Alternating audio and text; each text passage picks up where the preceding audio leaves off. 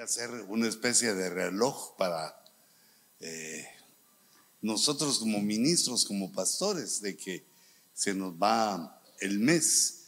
Y también tenemos nuestro reloj eh, eh, con el apóstol Sergio de cómo se van las semanas. ¿A la que me traes esa hijos? Quiero tocar. Ah, la sí, acercámelo vos, Ese le hace masaje a la garganta, ¿verdad? Así que tenemos nuestro, nuestro reloj ministerial que se van pasando las semanas, se van pasando los meses. Y luego pues la proclama también nos señala, el cambio de año, pero esa noción que tenemos, ese, esa conciencia de el tiempo que va pasando, debe también ayudarnos a recordar que debemos mejorar. Eh, digamos que alguien se propone mejorar día a día, pero nosotros nos podemos proponer mejorar, digamos, semana a semana, eh, mes a mes, año a año, que vaya habiendo un cambio en nuestra vida, porque de mejoras, digo, porque cambios hay, siempre nos hacemos más viejos. Y pues la vejez viruela trae consigo también experiencias y hay algo que mejora en nosotros, pero mi, mi estimación es, digamos, con respecto a la llenura del Espíritu, a, nuestra, a nuestro conocimiento de la palabra, al proponernos avanzar en conocimiento, en sabiduría y no eh, pecar, eh, tropezar con aquel error del orgullo que es que uno siente que ya sabe lo suficiente o que sabe lo necesario. Eh, es un engaño, es nunca llegamos al pleno conocimiento y debemos de insistir en conocer más decirle a Dios y a nuestra alma que no conocemos mucho y que debemos mejorar en todas estas cosas. Y eso, digamos, lo empieza a ver uno eh, en lo que hemos estado hablando, que es el punto de lo administrativo. Porque la humildad nos lleva a entender que las ovejas no somos dueños de ellas, ni ellas tienen por qué atendernos, ni tienen por qué, eh, digamos, servirnos de esa manera, de alguna manera, sino que todos venimos a servir a Dios. Aunque el Señor ponga eso en el corazón de ellas, no debe servir para darnos la falsa ilusión de que somos eh, más de lo que somos, viejitos, que somos sables o que somos eh, poderosos o que mandamos sobre sus almas, sino que la grandeza del ministro es aprender a liberarse de las coyundas, de los yugos y también liberar a otros, dejarlos en libertad para que eh, disfruten de la libertad que Cristo nos dio y que ellos puedan eh, saborear lo que Dios ha hecho con nosotros. Dijo aquel, aquellos sabios, una reunión de sabios. Los sabios que ayudaban a Salomón le aconsejaron cuando iba a empezar a pastorear a Israel, el hijo de Salomón. ¿Cómo se llamaba ese cuate? Hasta el nombre estaba mal puesto porque hablaba de robo, de robo. Hablaba de cosas indebidas, pero digamos, qué sabiduría la de aquellos ancianos y que habían servido con Salomón. Sirve a este pueblo, le dijeron. Háblales palabras dulces. Ellos no tienen por qué ser super santos. Tienen graves problemas. Te pusieron para ayudarlo háblale palabras dulces, tenle paciencia a este pueblo, sirve tú a este pueblo.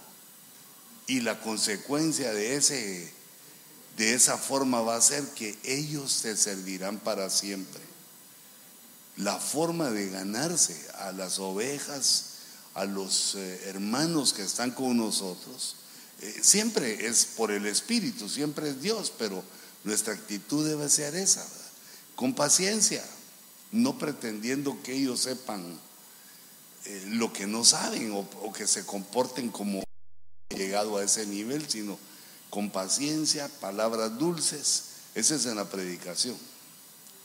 Y esa es una de las formas de administrar que hemos estado eh, analizando, la administración de la palabra eh, que, nos, que se refiere a la escritura, en la administración de los misterios. La administración de los misterios quiere decir que vamos soltando las eh, cosas de los misterios que vamos entendiendo, las cosas profundas, las vamos soltando, las vamos soltando quiere decir predicándolas, enseñándolas, de modo que aquellos también aprendan. Que el conocimiento no sea un tesoro que lo guardemos nosotros como pastores, como ministros, o como profetas, o cualquiera que sea tu llamamiento, sino que la administración quiere decir que nosotros compartimos todo nuestro conocimiento.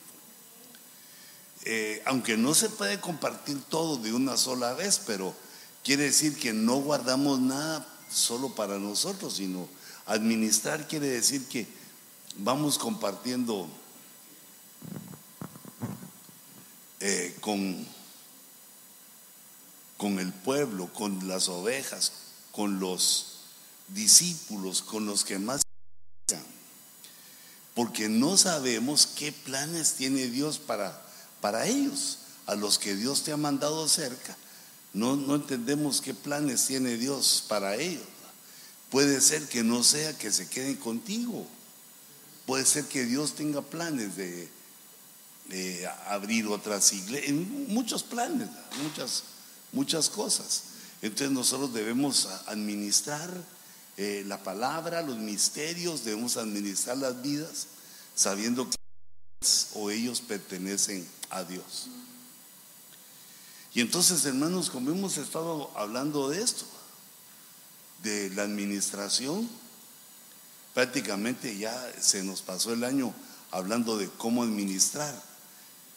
Y bueno, ese era mi pensamiento cuando comencé a hablar, ¿verdad? Que eh, semana a semana o mes a mes eh, fueras viendo la mejoría, cómo, cómo se puede mejorar eso, cómo se puede mejorar la administración eh, tuya en, en tu iglesia. No solo es administrar el dinero y contarlo y depositarlo y evitar que alguien toque el dinero de la ofrenda, sino que, o, pagar las cuentas, sino que más allá del dinero está la palabra, las vidas y otras cosas que hemos visto, las vidas principalmente. Pero como una especie de resumen, porque esos pues cuadritos ya te los he compartido pero les he ido agregando, les los he ido puliendo eh, mes a mes para ir eh, tomando, digamos, eh, la visión de lo que estamos hablando. Y por eso resumía ahorita, se lee, hijitos. ¿Sí? Ah, bueno. Mm. Pues yo amanecí con mi lente, pero aquí puse este resumen. Administrar es hacer lo correcto, lo bueno, lo inteligente, lo sabio. Y entonces en cuanto a los misterios es revelar las profundidades divinas, las profundidades de Dios, revelárselas a las ovejas que están con nosotros. Las ovejas que nos hacen el favor de sentarse a escucharnos y nos toleran nuestros errores, nuestros trozos, nuestra ignorancia cuando decimos palabras, nos, por hermanos, y, y De alguna manera debemos entender que es Dios el que nos lleva a las ovejas. Pero como parte de esa administración, estamos haciendo crecer en fe a esas ovejas para que lleguen a ser eh, columnas de la iglesia. Aunque este, digamos, ese nombramiento de columnas de la iglesia, he visto yo, ¿verdad? Que es, uno de los peligrosos, es uno de los, eh, digamos, títulos peligrosos, porque eh, el alma siempre está, eh, pues, tratando de, de arruinar la cosa, está tratando de decirnos o de hacernos de creer que somos más de lo que entendemos y bueno, ese tipo de engaños. Pero nosotros eh, como ministros debemos seguir adelante, no nos detenga. Este es el verso en el cual pues nos hemos inspirado.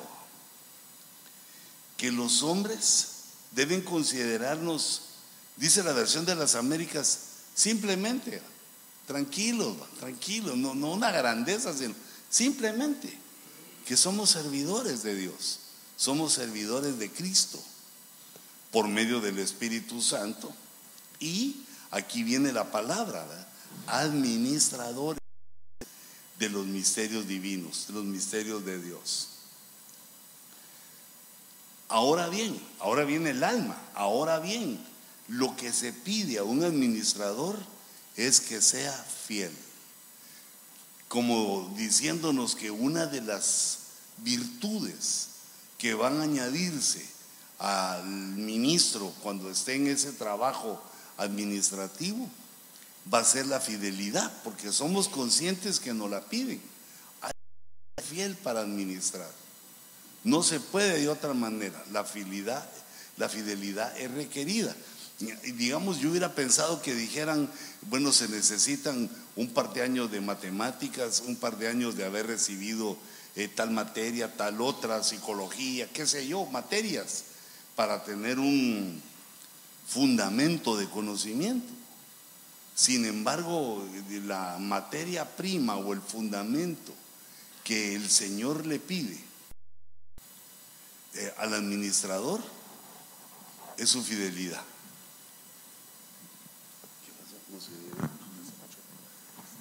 Aleluya. Yo dije, ella me viene a sacar mi hijo. Pero mira cómo hace ese también vos.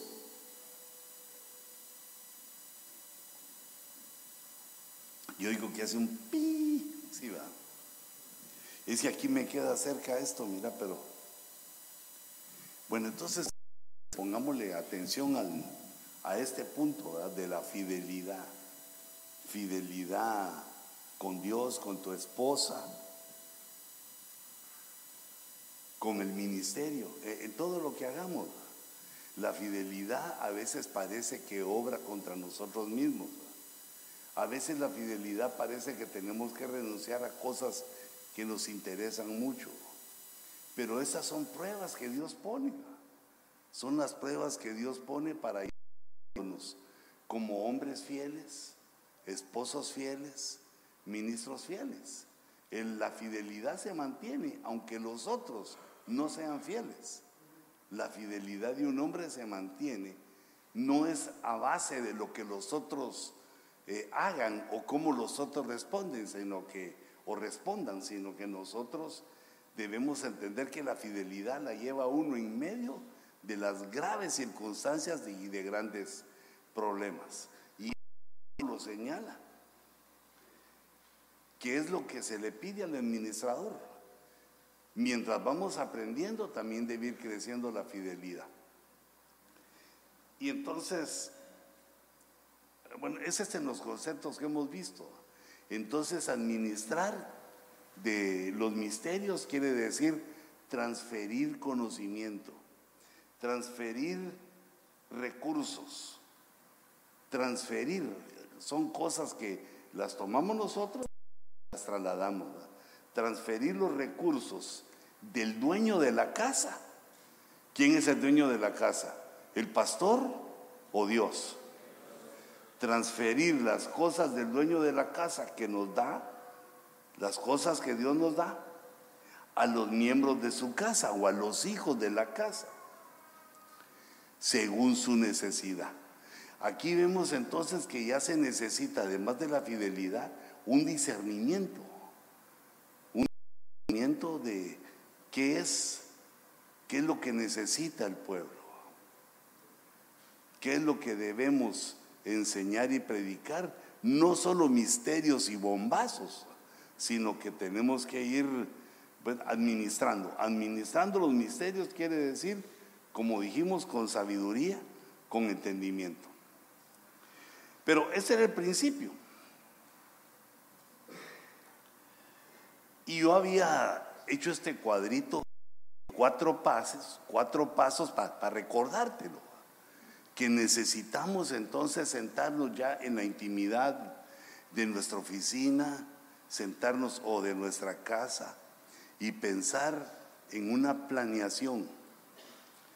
Mira, esto no es sencillo, lo de la planeación.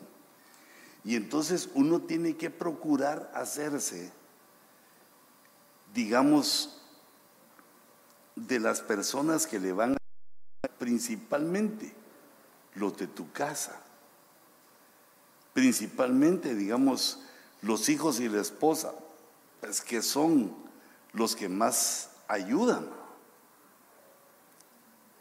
Los hijos y la esposa son los que van a estar siempre a tu lado. Entonces conviene que la planeación,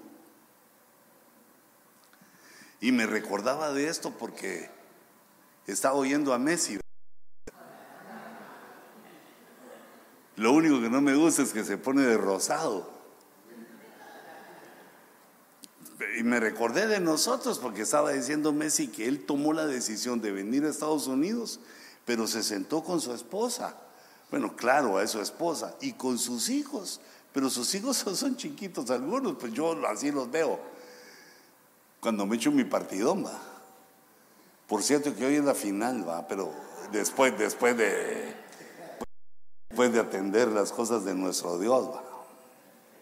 Eh, entonces, fíjate, me impactó que él dice, porque él teniendo gente, teniendo un montón de asesores, que él planeó porque tiene que tomar decisiones que solo la familia puede tomar. Porque somos los que estamos, digamos, más metidos en las necesidades y situaciones. Para hacer, digamos, en el proyecto, cuáles son las metas. ¿Qué es lo que queremos? ¿Hacia dónde vamos? A poner nuestras metas, tenemos que ver cuál es la visión del ministerio, la, visión que Dios le dio al apóstol Sergio cuando se fundó Ministerio Sebenecer y que se ha ido desarrollando en todo este camino. Porque recordate que sin visión el pueblo tropieza, el pueblo cae. Entonces la visión, como hemos repetido, es que un ojo de la visión del evangelismo, que no lo debemos de olvidar porque es la forma de crecimiento sano de la iglesia. Y el otro ojo es el discipulado. Evangelismo y discipulado es la visión ministerial que debemos eh, cada uno de nosotros aplicar en nuestra propia congregación. Ya tú lo tomarás, eh, digamos, eh, con tu estilo, con tu forma, como Dios te trate, dependiendo quiénes son tus ovejas, cuáles tus ovejas, todos los, los detalles que solo aparecen en tu congregación vas aplicando eh, esta, esta visión para hacer la planeación. ¿Cuáles son los planes?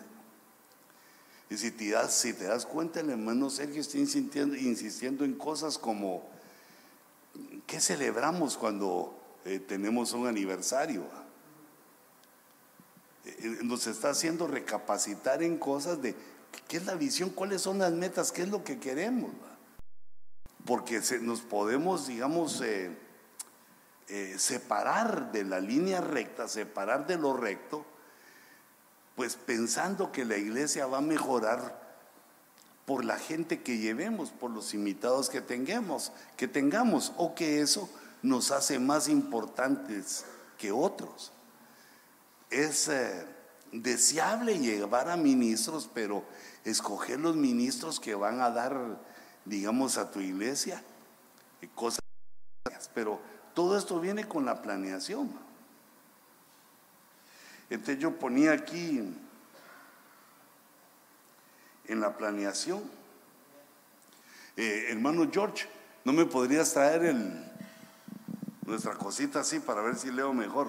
Yo digo que sí. Mira, aquí lo que le agregué fue que para tener esa planeación, según me acuerdo, se necesita, eh, digamos, tiempo. Y nuestra planeación debe ser tiempo de estudio para tener que predicar, para tener eh, el tema que vamos a predicar, para estar llenos de la palabra. Entonces, estudiar y el buen trato que le debemos a la gente. Ese es, digamos, son en una planeación ministerial, eh, son indispensables. Es algo que debemos de tener, además de otras cosas que le agregué, como podrías agregar servicios, tomarme mis medicinas, bueno, dependiendo de la edad que estés, pero como te miro joven, que ni, ni pastillas tomas, pero digamos, hacer una agenda, un horario, dominar eh, el tiempo eh, por medio de la planeación, de las agendas, de los calendarios, para saber qué es lo que vamos haciendo y, también ir viendo el crecimiento espiritual y también numérico.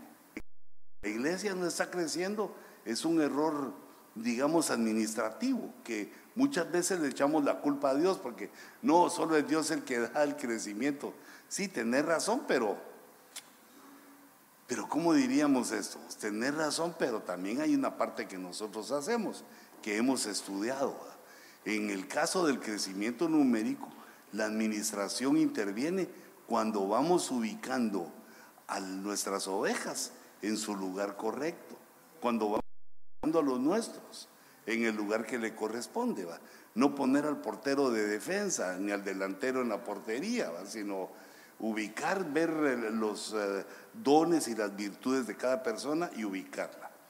Pero la planeación requiere tiempo, requiere que nosotros pues eh, nos sentemos a pensar, a escribir o cuando nos venga la idea, tomar nota. Tomar notas es esencial porque las cosas se olvidan.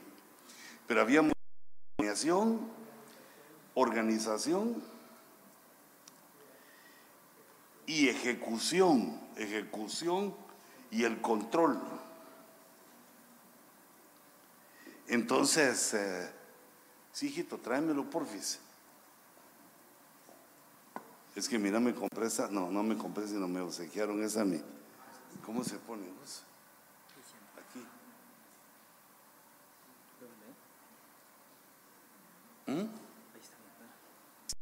Siento que está mejor, fíjate. Pero creo que el problema es que me puse mal mi lente de contacto, pero ahora saqué a mi casa, porque pero es que en la mañana leí bien. Hasta ahorita veo un poco borroso.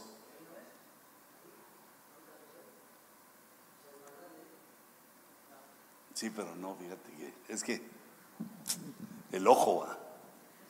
Bueno, entonces, hijitos, les quería estos cuatro pasos. Eh, el que siempre me aflige es que no le encuentro otro nombre para poner al control. ¿va? Control no quiere decir controlar a las ovejas, sino controlar que lo que hemos planeado se esté desarrollando. Si se detiene, si se frena, si tropieza, que nosotros estemos atentos para ver cómo se puede solucionar. Pero mm, esto, como les decía, solo lo, puse en el estudio, eh, está acá para que demos una recordadita, porque el punto que administremos. Ahora, como enseñanza, como parte de la enseñanza, estuvimos hablando de los misterios, de los misterios que están en la Biblia. Los misterios que están en la Biblia son profundos y son, eh, digamos, eh, que pocos los conocen y menos los entienden. El misterio eh, se conoce, se recordarán ustedes cómo primero fue un secreto que Dios no se lo había enseñado a nadie. De secreto Dios lo revela y pasa a misterio. Como misterio lo empezamos a estudiar, a administrar, a ministrar también a la iglesia. Y entonces eh, de misterio pasa a doctrina. Conocemos ya el misterio, tenemos ya un entendimiento del misterio, entonces pasa a nivel de doctrina. Y así sigue enseñando y se sigue entendiendo más y más, viendo otras facetas del misterio, porque todos los misterios son gigantescos. Y luego llega a ser eh, una, un conocimiento elemental, y algo que toda, eh, toda la iglesia lo sabe.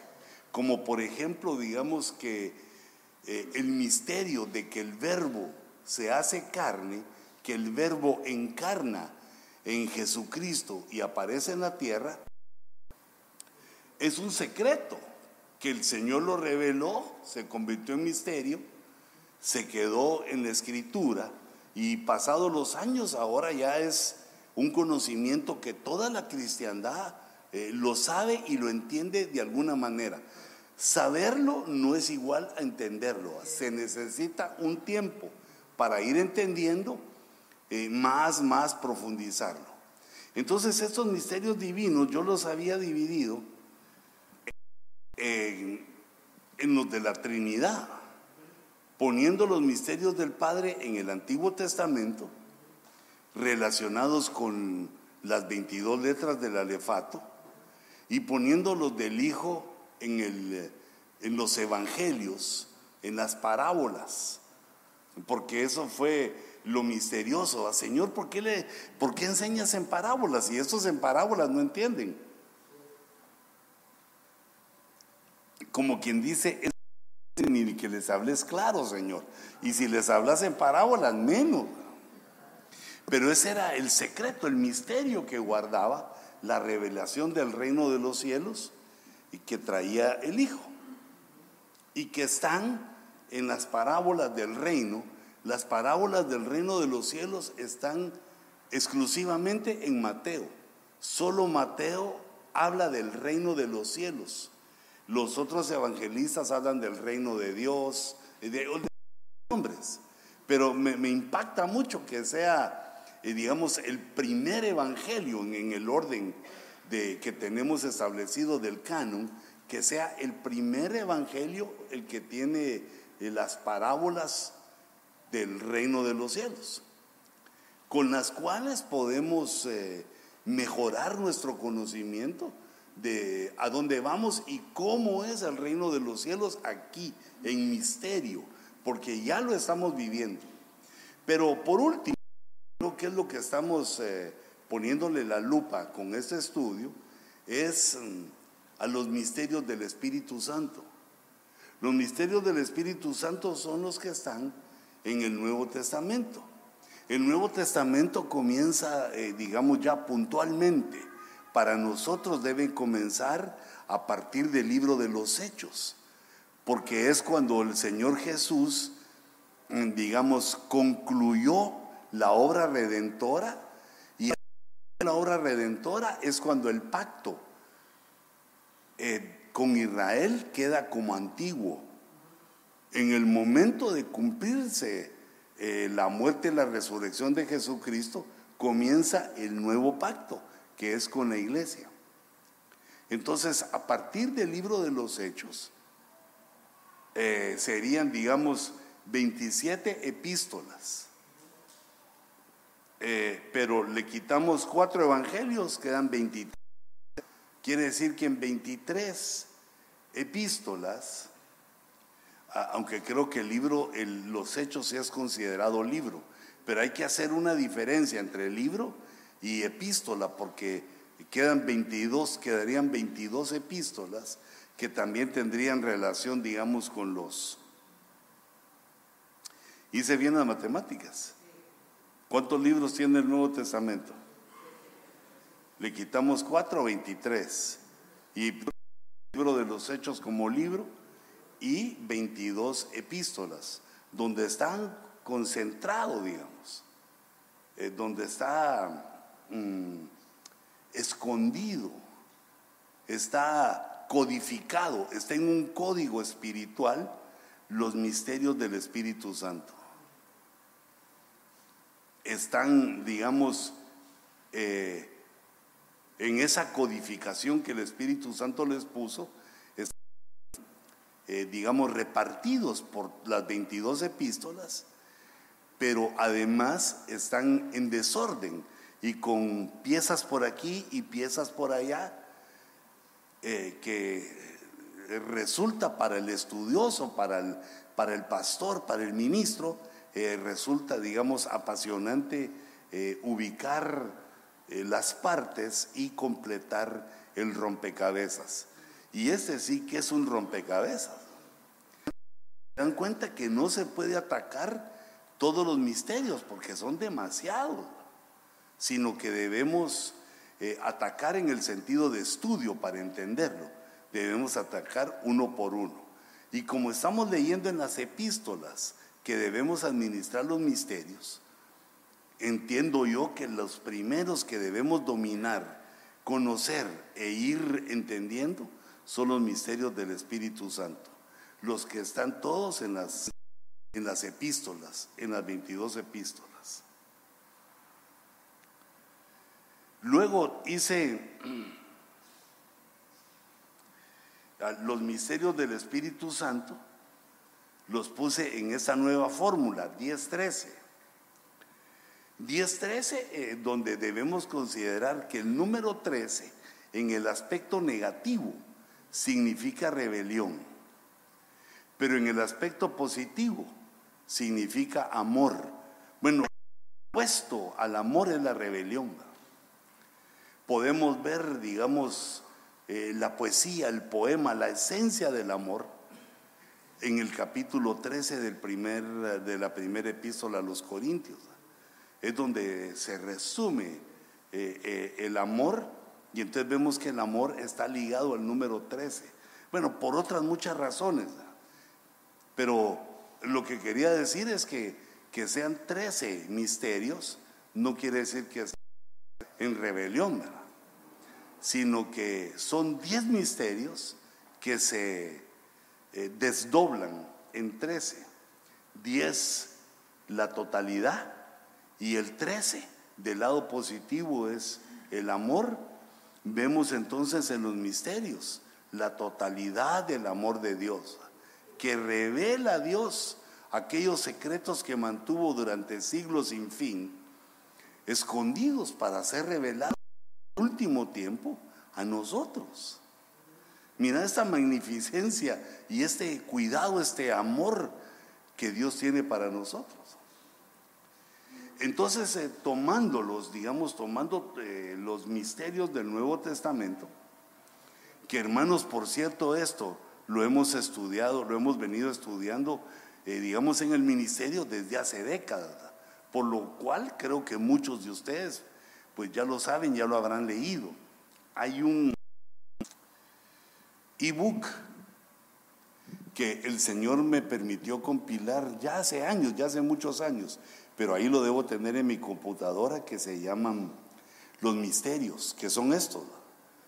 Eh, por si alguno lo requiere, eh, puede pedírselo al hermano Luis Ruiz para que él me busque y se los mande vía correo electrónico. Por la módica suma, quereme un poquito. Entonces, bueno, pero no quiere decir que van a encontrar lo que está ahí. Lo que está ahí no es esto, porque esto ya está más pulido, más comprendido, más enseñado, más, más pulido, más eh, entendidos los misterios, eh, porque como son misterios, también hay confusión que a veces tienen eh, el mismo nombre o un nombre parecido. Entonces yo los puse de esa manera. Los dos primeros eh, puse los misterios, el misterio de Dios. El misterio de Dios que según Apocalipsis 17 se consuma en ese momento. No se consume, se consuma, llega a su cumplimiento. el misterio de Dios. Y está también el misterio de su voluntad. Ahí lo pongo pues con, eh, diríamos, Con, las citas para que ustedes lo busquen.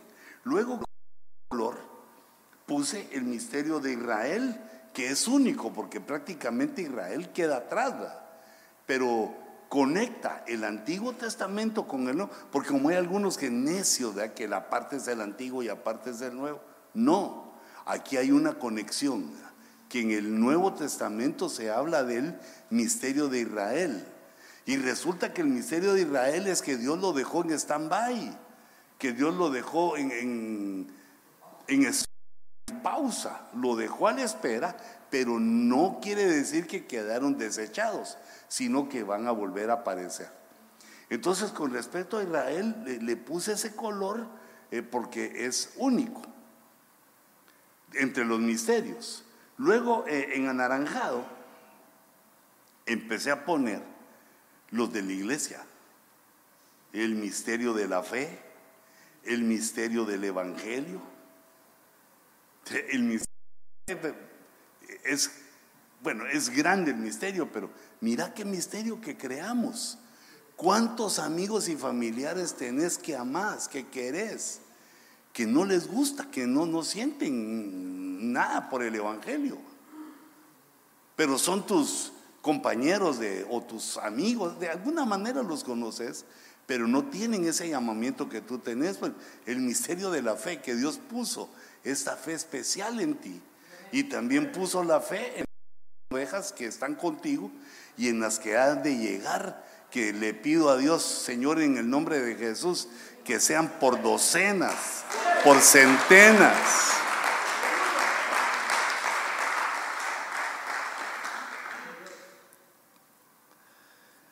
Está el misterio entonces de las estrellas, de las siete estrellas que están en la mano derecha de Jesús en Apocalipsis, que también nos revela parte del misterio es que son ministros. Son ministros, las estrellas, e, el Evangelio son las buenas noticias que Dios eh, nos da. La fe, dijimos, el creer. Mira este otro, la mutación. La mutación es que nuestra genética va a ser transformada que vamos a ser mutados, aunque yo puse ese nombre porque lo consideré elegante, pero nos, en ese misterio sufrimos, mejor experimentamos, porque sufrimos es como que doliera, pero sufrir también se puede, es un, como un sinónimo, sinónimo de experimentar. Experimentamos varios cambios, por ejemplo, el primer cambio que experimentamos es con el nuevo nacimiento. Cuando nacemos de nuevo, algo cambia en nuestra vida, pero no se mira nada, porque el cambio ocurre a nivel espíritu. Luego también eh, vemos que en los siete bautismos, está uno de los bautismos es el bautismo de la regeneración. Y esa es otra transformación, como la palabra nos empieza a cambiar la forma de hablar, ya no, ya no somos mal, ya no hablamos grosería, ya no decimos palabras eh, malas. De, esto me ha sido a mí muy obvio cuando he estado eh, viajes que he hecho a Guatemala, gracias Padrecito lindo, gloria a Dios, que me he encontrado a mis amigos pues, de antaño, pero yo he querido, eh, digamos, atraerlos al Evangelio. Primero Dios que lo haya logrado. Y algunos pues que ya están a su manera a, su distancia. Pero cuando yo los oí hablar, me recordé que yo era así. Dije, pero así hablaba yo. Eh, el bautismo de la regeneración es un bautismo interior en el cual Dios cambia nuestro modo de hablar, nuestro modo de ver las cosas, nuestra forma de pensar, es otro cambio invisible que ocurre en el alma, porque el primero del nacer de nuevo fue en el espíritu. En el alma empieza a cambiar eh, por esa regeneración. Regenerar quiere decir que estábamos degenerados y entonces Dios nos empieza a regenerar. Y es el cambio, digamos, eh, que vemos en nosotros, aunque a algunos hermanos de repente se les sale alguna, ¿verdad? pero quiere decir que es porque va en, ese crecimiento y, Dios lo está tratando. Pero también sufrimos eh, otra transformación y esta sí es visible, porque esta ya es al cuerpo. Te das cuenta que la primera fue al espíritu, la segunda es al alma, la regeneración es al alma y en la parucía, cuando vayamos al bimá de Cristo y los que sean aprobados son transformados, ahí sí en el cuerpo. Los que se quedan a la tribulación, pero fueron aprobados, se quedan invulnerables, ya no con el cuerpo como está ahorita, sino que el ejemplo que tenemos de ese nuevo cuerpo, ese cuerpo transformado, es el después de la resurrección, que por momentos parecía otro hombre, parecía, lo confundieron las hermanas con el jardinero, lo confundieron, no, no, no, no lo miraban como antes, y además podía atravesar paredes y ya no, ya no dependía de las mortales angustias humanas. Esa sería una tercera transformación. Y luego la iglesia que sube a las bodas del Cordero sufre otra transformación. O sea, es una mutando. Vamos en una mutación constante, que son cuatro facetas las que completamos. Eh, al llegar a las bodas del Cordero, cuando recibimos, según dice el apóstol Pedro, eh, tenemos el privilegio de compartir la naturaleza divina. Cuando la iglesia como cuerpo se une a Cristo como cabeza en ese matrimonio y las bodas del Cordero, se unen y entonces la iglesia queda compartiendo la naturaleza divina, que es, eh, por lo menos en lo que vemos eh, hasta ahora, lo que Dios nos ha dado, de acuerdo a lo que yo entiendo, es la última mutación la última parte de la mutación que está en 1 Corintios 15. Es otro misterio. Por eso algunos se sienten como mariposa, que antes eran gusanos y ahora pues vuelan y tienen bellos colores. Pero eso, eh, hay que tener cuidado con ese ejemplo porque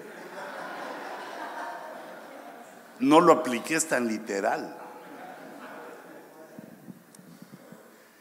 E, el siguiente le cambié de color porque ahí ya es el de Cristo, es el misterio de Cristo, que es el que quisiera eh, que viéramos hoy porque es el más, eh, pues el más importante para nosotros porque es nuestro Rey, nuestro Salvador. Y la Biblia dice que nosotros tenemos que aprender, tenemos que tener el conocimiento verdadero de Cristo. Entonces por eso lo puse de otro color. Y por último puse, los dos misterios que son, digamos, diabólicos, que es el misterio de la iniquidad y el misterio de Babilonia pues algunos consideran que ese es el mismo misterio, porque eh, digamos la iniquidad, por su nombre iniquidad, sin ley, sin quien gobierne, matriarcado, porque es una, una mujer, es algo femenino la iniquidad, y Babilonia, que es la madre de las abominaciones. Entonces podría ser el mismo, pero como aparecen en diferentes, y bueno, eso ya que pastoral, ¿verdad? uno digamos, lo recibe, lo aprende y cuando va entendiendo, lo va ubicando. Yo considero que debe haber mucho más de esto, pero ahorita por ahí vamos, o no sé si vos vas más adelantado, pero por ahí vamos. Entonces, si te das cuenta, hay dos misterios negativos. Hay cuatro eh, misterios de la iglesia. Uno que es el misterio de Cristo, otro el misterio de Israel y dos del Padre, dos de, o digamos mejor de Dios, porque en Dios está pues la Trinidad o la cuadridimensión, en Dios está todo reunido. Entonces, eh, esta gráfica nos puede servir como una, una ubicación. Si te das cuenta ahí, si no conté mal, ahí hay 10 misterios. Pero que el misterio de Cristo tiene tres subdivisiones. En él está el misterio de la Trinidad, el misterio de la piedad y el misterio del matrimonio eterno. Eh, digamos, los tres son tomados como misterio. El, Dios trino, que no lo terminamos de entender. Eh, la piedad, que no se veía, que no es ser buena gente, sino que la piedad es la estructura del Evangelio. Es, eh, eh, digamos, una vista de pájaro del Evangelio para, para entender, más o menos ver desde arriba para entender cómo está todo el plano del Evangelio. Entonces,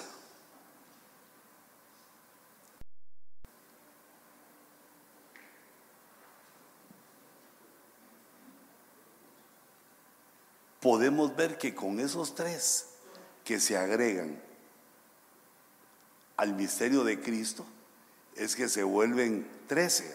Son diez, pero el de Cristo tiene tres facetas más, tres misterios más, porque mira la grandeza, el misterio de que Dios viene a la tierra, no envía mensajeros, como había enviado antes y como enviará después, de los cuales nosotros somos un ejemplo, de ministros enviados. Pero este caso es especial, que Él mismo venga y se manifieste en carne y se manifieste en la tierra, haga la obra salvadora, resucite, vence a la muerte y asciende al cielo. O sea que es Ahí entonces, solo en Cristo hay cuatro misterios. Yo, me, yo puedo decir que es más porque los misterios de Cristo nunca se acabarían, pero por lo menos como que dice el Señor que mientras estamos en la tierra nos podemos divertir entendiendo estos misterios, pero ahí debe haber mucho más. Entonces, Ah, bueno, perdón, pero ya lo podía pasar. De todos modos, recuérdense que eso se los va a enviar mi PowerPoint, se los vamos a enviar. Entonces, fíjate, el misterio de Cristo, yo le puse eh, varios versos, varios versos en donde encontré el misterio de Cristo. Eh, digamos, lo encontré en Colosenses 4.2 en Colosenses 2.2, lo encontré en Efesios 3.4 y en Colosenses 1.25. Lo organicé de esa manera, lo pude haber organizado, digamos, de acuerdo a como aparecen en las, en las cartas, eh, por lo cual Colosenses 1, eh, el de que tengo de último, tendría que aparecer primero, porque son tres versos en Colosenses y uno en Efesios. Tremendo el apóstol Pablo, a como iba él en su ruta apostólica, discerniendo, entendiendo los misterios, también nos iba escribiendo por la dirección del Espíritu Santo. Prácticamente lo que estaba haciendo era administrando, administrando los misterios para los que habríamos de leer la escritura. De una manera similar ahora nosotros administramos los misterios, pero ya no para escribir. No vamos a escribir lo que ya está escrito, sino que ahora nos toca escribir en los corazones de las personas que nos escuchan. Nos toca escribir estos misterios, estas verdades, para que les queden grabados en su corazón.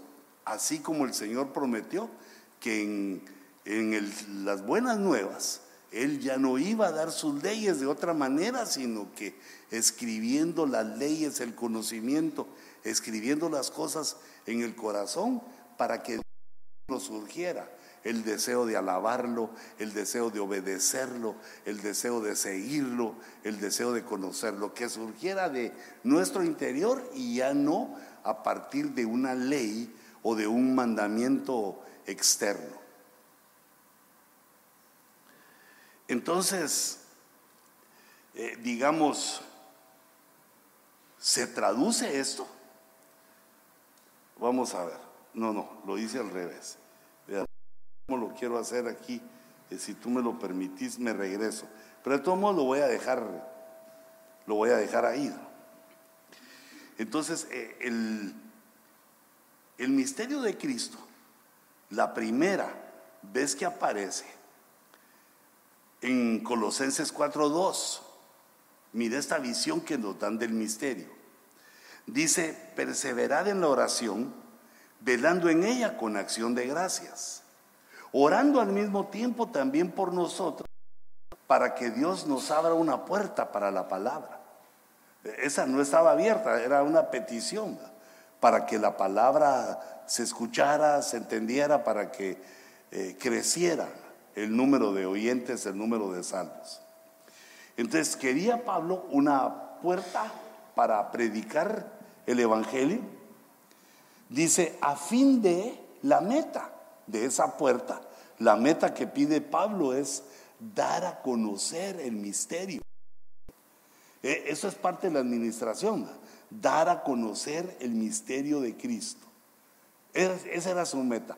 Quiero eh, que me abra puertas, le pido a Dios en la oración que me abra puertas y, nosotros pues tenemos por lo menos una gran puertota abierta con las redes sociales. Tenemos otra gran puerta abierta en el púlpito que Dios nos ha dado. Porque el fin, la meta es dar a conocer el misterio, por el cual también es aislado. Quiere decir, hay oposición.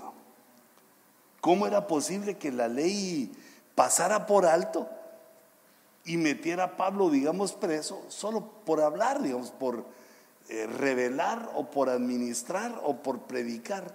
O como dice aquí, dar a conocer ese misterio. Había sido encarcelado pero él seguía pidiendo manifestarlo como debo hacerlo, eh, sin envidias, sin venganzas, eh, no predicando para hacerle daño a otros, no predicar para competir, no predicar para hacer menos a los otros, sino él lo que quería era dar a conocer el misterio de Cristo. Y entonces, esta es la primera faceta que tenemos aquí, eh, en Colosenses 4.2. ¿Qué es lo que se requiere del, misterio de Cristo? Que Dios nos abra puertas para darlo a conocer.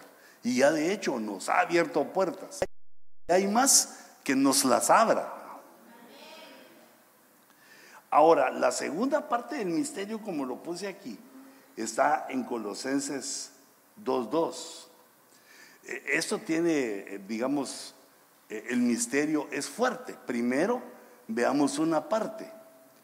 Dice, porque quiero que sepáis qué gran lucha tengo por vosotros y por los que están en la Odisea y por todos los que no me han visto en persona.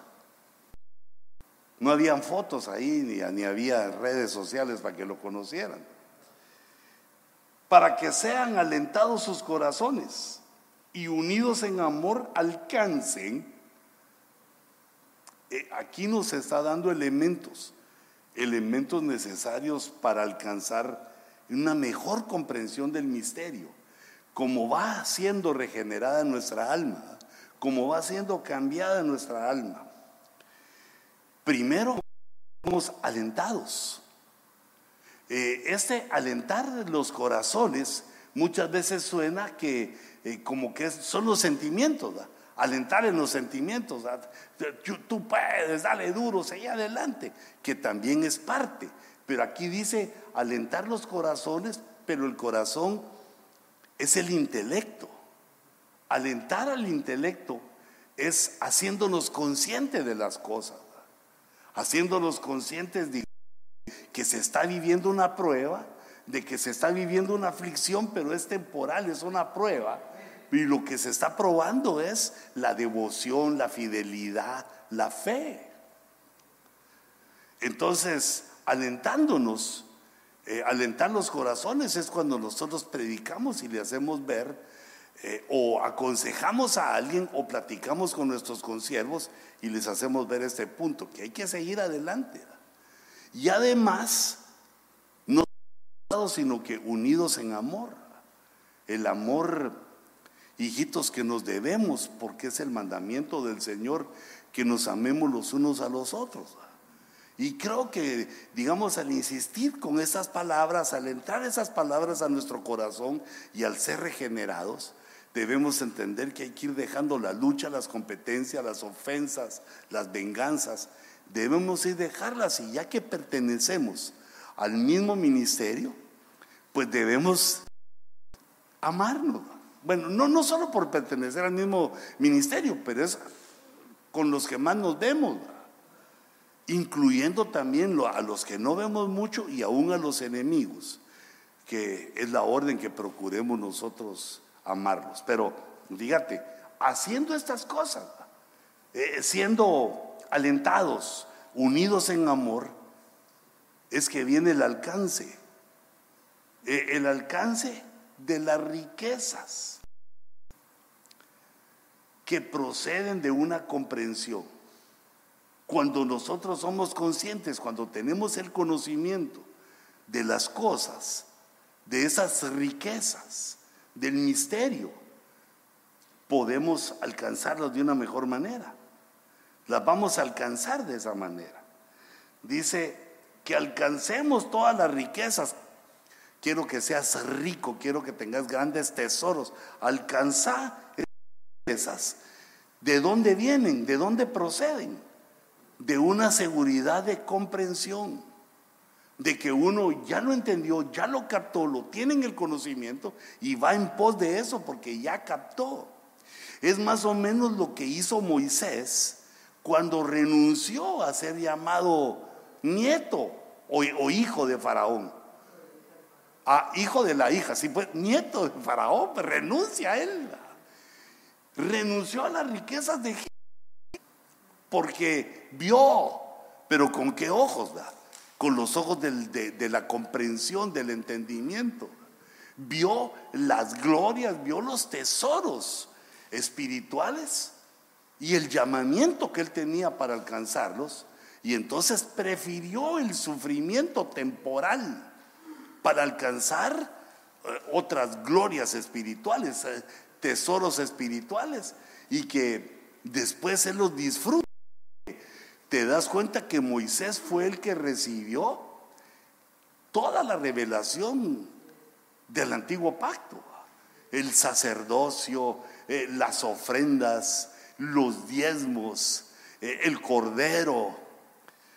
Eh, un hombre recibió una cantidad de conocimiento pues, que ahora nosotros lo tomamos y tenemos el conocimiento que Dios le dio a Moisés desde Génesis, desde cómo fue la creación, cómo empezó todo, bueno, los cinco primeros libros, ¿va? porque también hay otros escritores, pero lo que entendió Moisés, a, mi criterio, supera a lo de los otros. Lo, lo de los otros fue menor.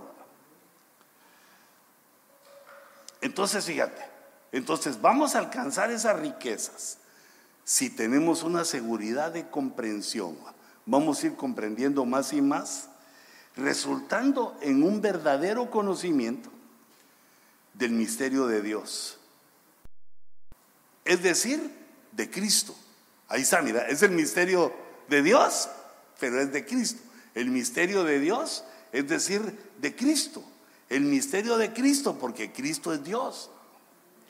En quien están escondidos todos los tesoros de la sabiduría y del conocimiento.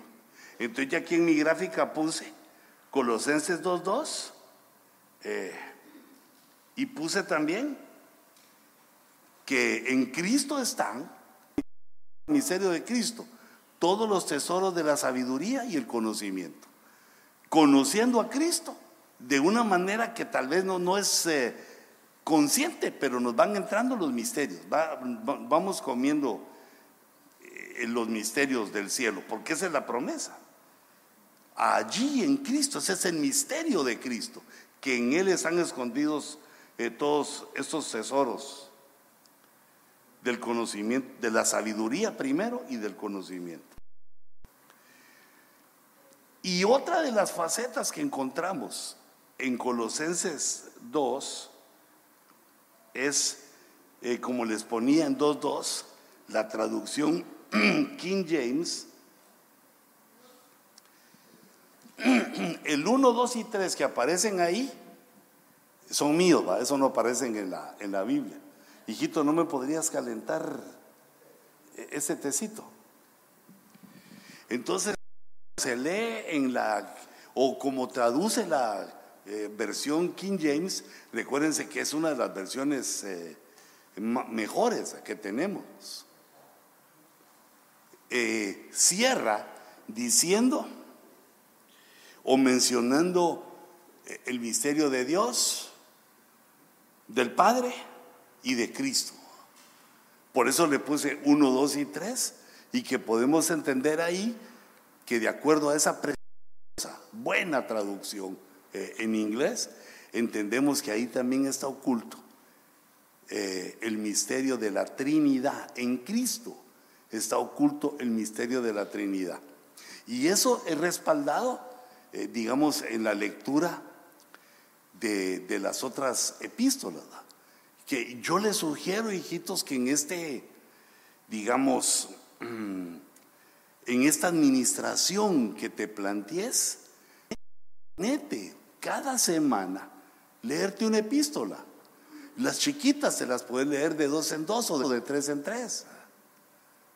Las epístolas cuánticas, las que son más pequeñitas, se las lee rápido. Porque el Nuevo Testamento no, solo se entiende en la primera leída, ni se queda en el corazón en la primera leída. Bueno, a menos que tengas una mente de aquellas fabulosas, que platicando con tu esposa contas las Vegas, y sabes dónde apostar. Eh, es decir, hermano, que pues estamos hablando que el Señor nos ha dado una media de inteligencia porque hay otros que tienen mucho más que nosotros, pero eh, el punto es que esto es para toda la humanidad, esto es para los que tenemos la media de inteligencia. Debemos de crecer como ministros leyendo, esa es la administración para nosotros mismos. No te pongas a leer otra cosa, tené cuidado que con YouTube, porque ese se nos come el tiempo, hombre. Tener cuidado con los jueguitos esos, con el FIFA 24, como siempre vos vas adelantado. Porque eso consume el tiempo y, o, digamos, si lo haces está bien, pero hacerlo de una manera que reserves en tu, tu administración hacerte experto en las epístolas del Nuevo Testamento. E, eso sería, digamos, una obligación para un ministro un ministro como tú, un ministro de lujo, que se sienta y en cualquier momento puede hablar de cualquiera de las epístolas eh, y se recuerda perfectamente porque las ha leído eh, bastante. Pero digamos, a veces uno le dice a un pastor, eh, hermano en Filemón, ¿File quién? Le dice. Fíjate vos. No sabe. y entonces dice, uno y dice, ah, es que como es tan chiquita, como usted es una página, me le he pasado. Bueno, pero digamos, eh, como estamos procurando eh, en lo administrativo, en la administración que hacemos, también pasar por nuestra propia vida. Y, hermanita, para ti también. Solo que cuando uno tiene conocimiento debe saber cuándo hablar, porque si, si uno siempre quiere hablar, cae mal sino que debemos esperar que llegue nuestro turno o que eh, nos toque, que nos toque, o pedir la, eh, la palabra para dar tu moción, pero nosotros debemos ser expertos. Dejar las dos de Corintios para de último, porque son las más grandotas. La de Apocalipsis también es grandota, son 22 capítulos. Pero eh, debemos ejercitarnos en eso. En el transcurso del año que nos proponemos agendar, hay que leer varias veces el Nuevo todas las veces que querrás. Entonces, en el misterio de Cristo, como te lo ponía aquí, eh, está, lo primero que aparece es ese, mira, la Trinidad en la King James Version.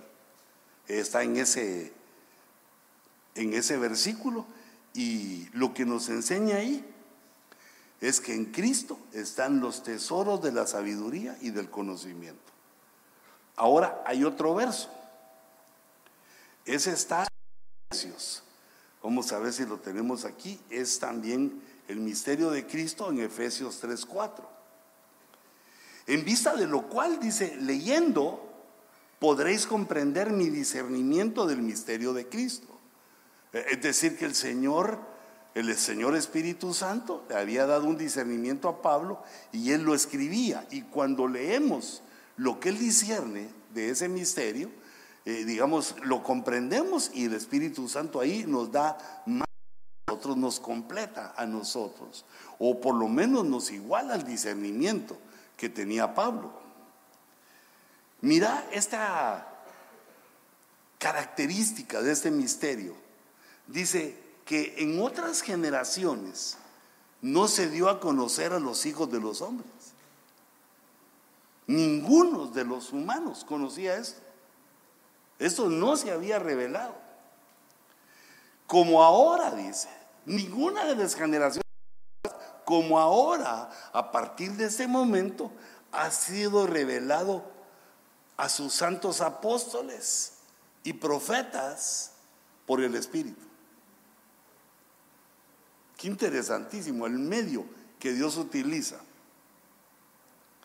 A saber, dice, esto hay que saber que los gentiles, este es parte del misterio de Cristo. ¿Por qué vino Cristo? Porque en la cruz derribaba que dividía a los judíos con los gentiles. A saber, dice, esto hay que saber, que los gentiles somos coherederos y miembros del mismo cuerpo, del cuerpo místico de Cristo, participando igualmente en la promesa en Cristo Jesús mediante el Evangelio, por medio del Evangelio. Quiere decir que durante el transcurso del Antiguo Testamento, los judíos pensaron que era solo para ellos.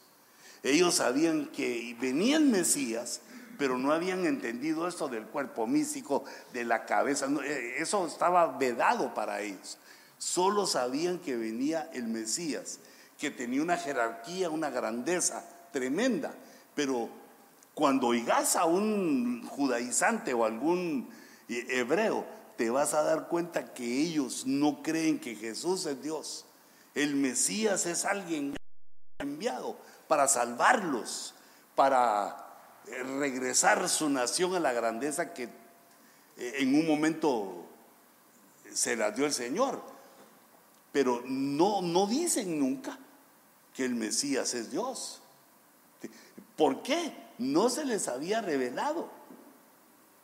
Y entonces ahora viene y se les revela, juntamente con la aparición de Cristo, se les revela a ellos que Jesús es Dios. ¿Se acuerdan? Apóstol que menos fe tenía. ¿Quién era tu criterio? Judas, no. No, Judas viene a ser el traidor. ¿Quién era el apóstol de los once que quedan? Así la sabes. Tom. Yo de cariño le digo Tom. Eh, digamos, uno viene viendo a Tomás, su carácter, su forma de entender de Jesús. Gracias. Y uno se da cuenta que este no creía. Y estaba ahí, en, el apostolado. Y uno se pregunta, pero ¿por qué? ¿Por qué Dios lo permite ahí? Quiero que te des cuenta, es una forma en que Dios confirma. Por ejemplo, con la actitud de Tomás de que no creía y siempre preguntando y siempre oponiéndose, llega a la conclusión de que Jesús se le aparece. resucitado. Y le muestra sus heridas para que él se dé cuenta que no es una fantasía, que no es una visión, sino que es real. Y entonces aquel que no creía en ese momento, ese que no creía, tipificando a los, a los hebreos, a los judíos, dice, Dios mío y rey, lo reconoce como Dios. Lo mantuvo ahí el Señor con una fe negativa o cero de fe, pero cuando él vio las evidencias, proclamó y dejó para que todos los judíos luego lo supieran y lo vieran. ¿Te imaginas testificando a Tomás? No, yo no creía, yo, sabía, yo pensaba que Jesús, yo no, creía. Y la gente sabía que él no creía. Pero ahora, cuando él ve las pruebas que no dejaban lugar a duda, conoció la verdad y entonces reconoció. Fue de los primeros hebreos que reconoció que el Mesías Jesús, el Señor Jesucristo, Cristo es el título de Mesías, solo que en griego, Cristo el ungido, fue considerado por las señales, por la palabra, por lo que él dijo, fue, digamos, revelado que es Dios. Entonces ahora rompe esa pared, la pared divisoria, y empiezan a entrar los gentiles que no teníamos ese conocimiento y que los judíos tenían un cierto conocimiento, pero a partir de esta revelación empieza a crecer el conocimiento de ambos, de que Jesús es Dios y es la cabeza de un cuerpo místico, cual hay judíos y gentiles por igual.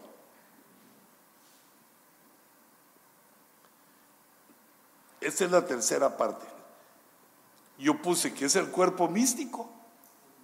Es el misterio que es un cuerpo místico. Perdón. Y luego que en ese cuerpo místico va toda la humanidad creyente. Judíos y gentiles. ¿Qué tendrá este té que me dio? No me darían whisky.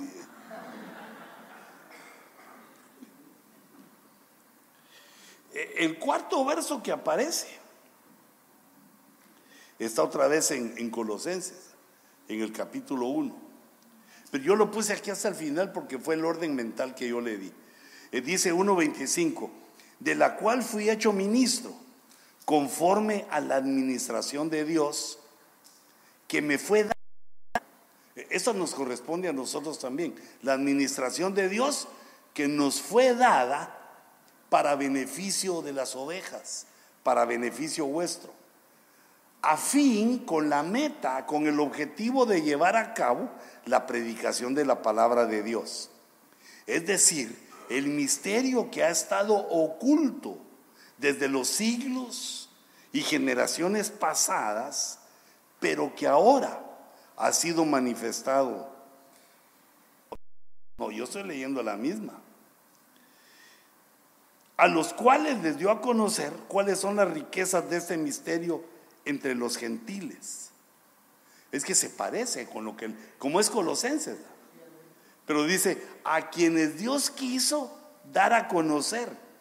No había sido antes revelado, pero ahora Dios quiso dárnoslo a conocer cuáles son las riquezas. Esta faceta del misterio de Cristo es unas riquezas de gloria. Y ya habíamos visto otras riquezas, pero dice para dar a conocer cuáles son las riquezas de la gloria de este misterio entre vosotros, entre los gentiles. ¿Cuál es ese secreto? ¿Cuál es esa riqueza? Que es Cristo en nosotros, la esperanza de gloria que es Cristo en nosotros. La esperanza. ¿Por qué se revela el misterio de Cristo? Para salvarnos, para llevarnos al reino, pero también para saber que vamos a ser glorificados, que hay una esperanza, no solo de ser regenerados en la tierra, para ya no decir groserías, sino que vamos a ser regenerados de tal manera, transformados de tal manera, que vamos a llegar más allá del estado de Adán en el huerto. Y esa es nuestra esperanza. El misterio de Cristo, que Cristo apareciera, es para que superamos de esas riquezas de gloria, que nosotros en Cristo vamos a ser gloriosos. Claro, juntamente con Él.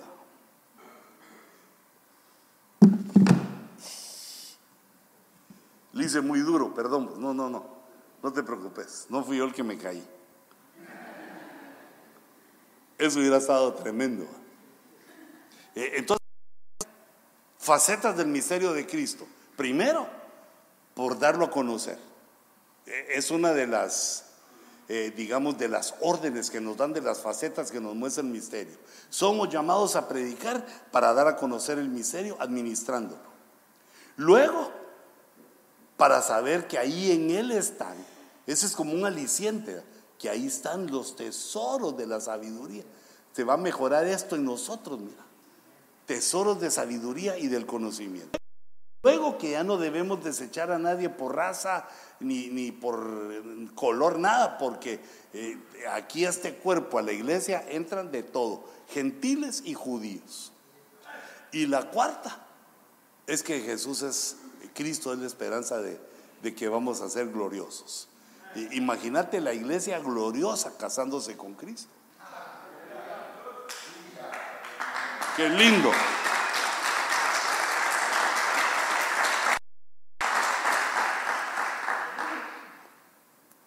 Me gusta que aprendas por eso, que aplaudas por eso, porque allí no vas a estar vos.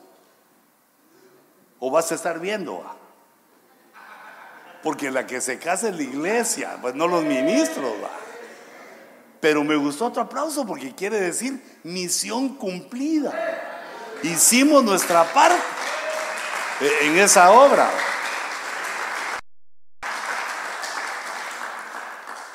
Yo ahí me imagino que ante ese sentimiento de ver las bodas y que la iglesia, todos los, los hermanos que les predicamos están ahí, nos va a dar aquel sentimiento como cuando le están poniendo a un soldado la medalla porque fue valiente, es un héroe eh, en el campo de batalla.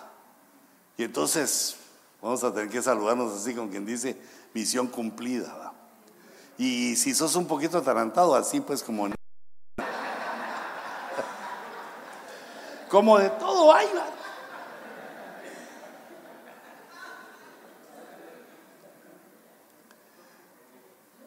Bueno, entonces hermanos,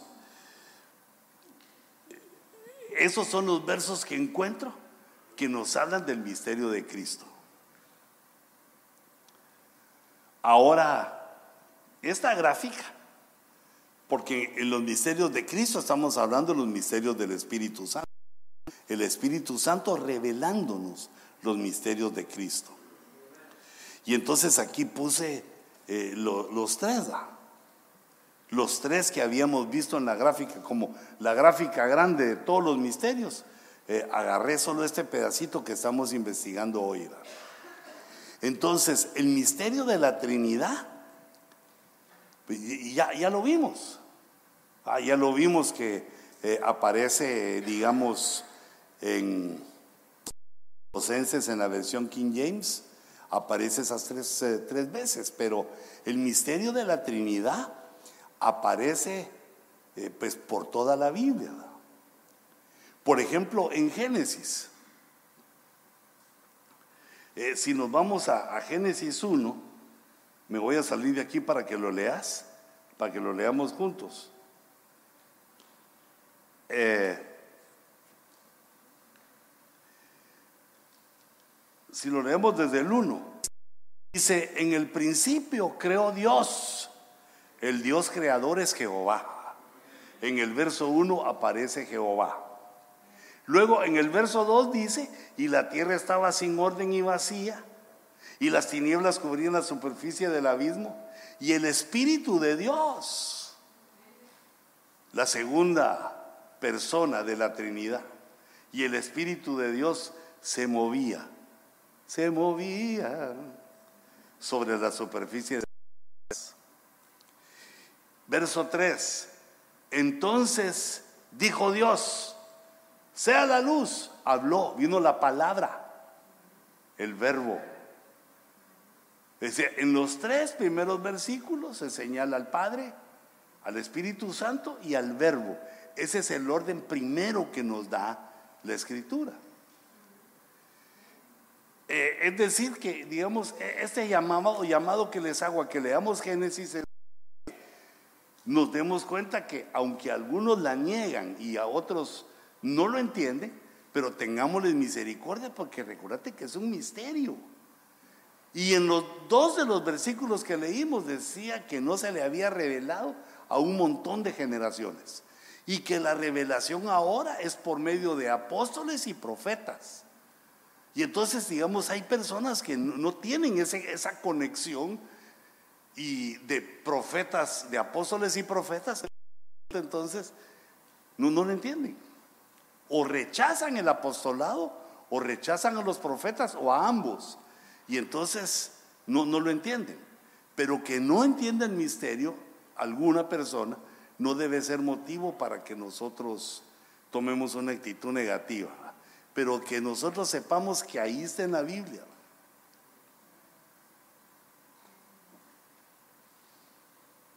y en muchos, en muchas partes. Y digamos, uno de los juegos los, los pastores es que cuando están leyendo la escritura, de repente encuentran cosas. Por ejemplo, están leyendo a Pablo en la, en la primera, en algunas de las epístolas de, de Corintios, y de pronto ves que aparece la Trinidad. Lo lees y lo ves ahí, porque el problema de no entender el misterio de la Trinidad es que no aparece la palabra Trinidad. No aparece, digamos, la frase Dios trino, sino que así como aquí en Génesis está, digamos, por toda la escritura. Entonces, cuando uno va leyendo, eh, yo, yo antes lo hacía en, eh, digamos, en que subrayaba, pero eh, después ya no porque ya empezamos con esos aparatos tecnológicos. Entonces ahora cuando encuentro algo así, porque digamos, eh, como yo como pastor estoy administrando, bueno, ¿qué tengo que enseñar? En algún momento tengo que enseñar la Trinidad.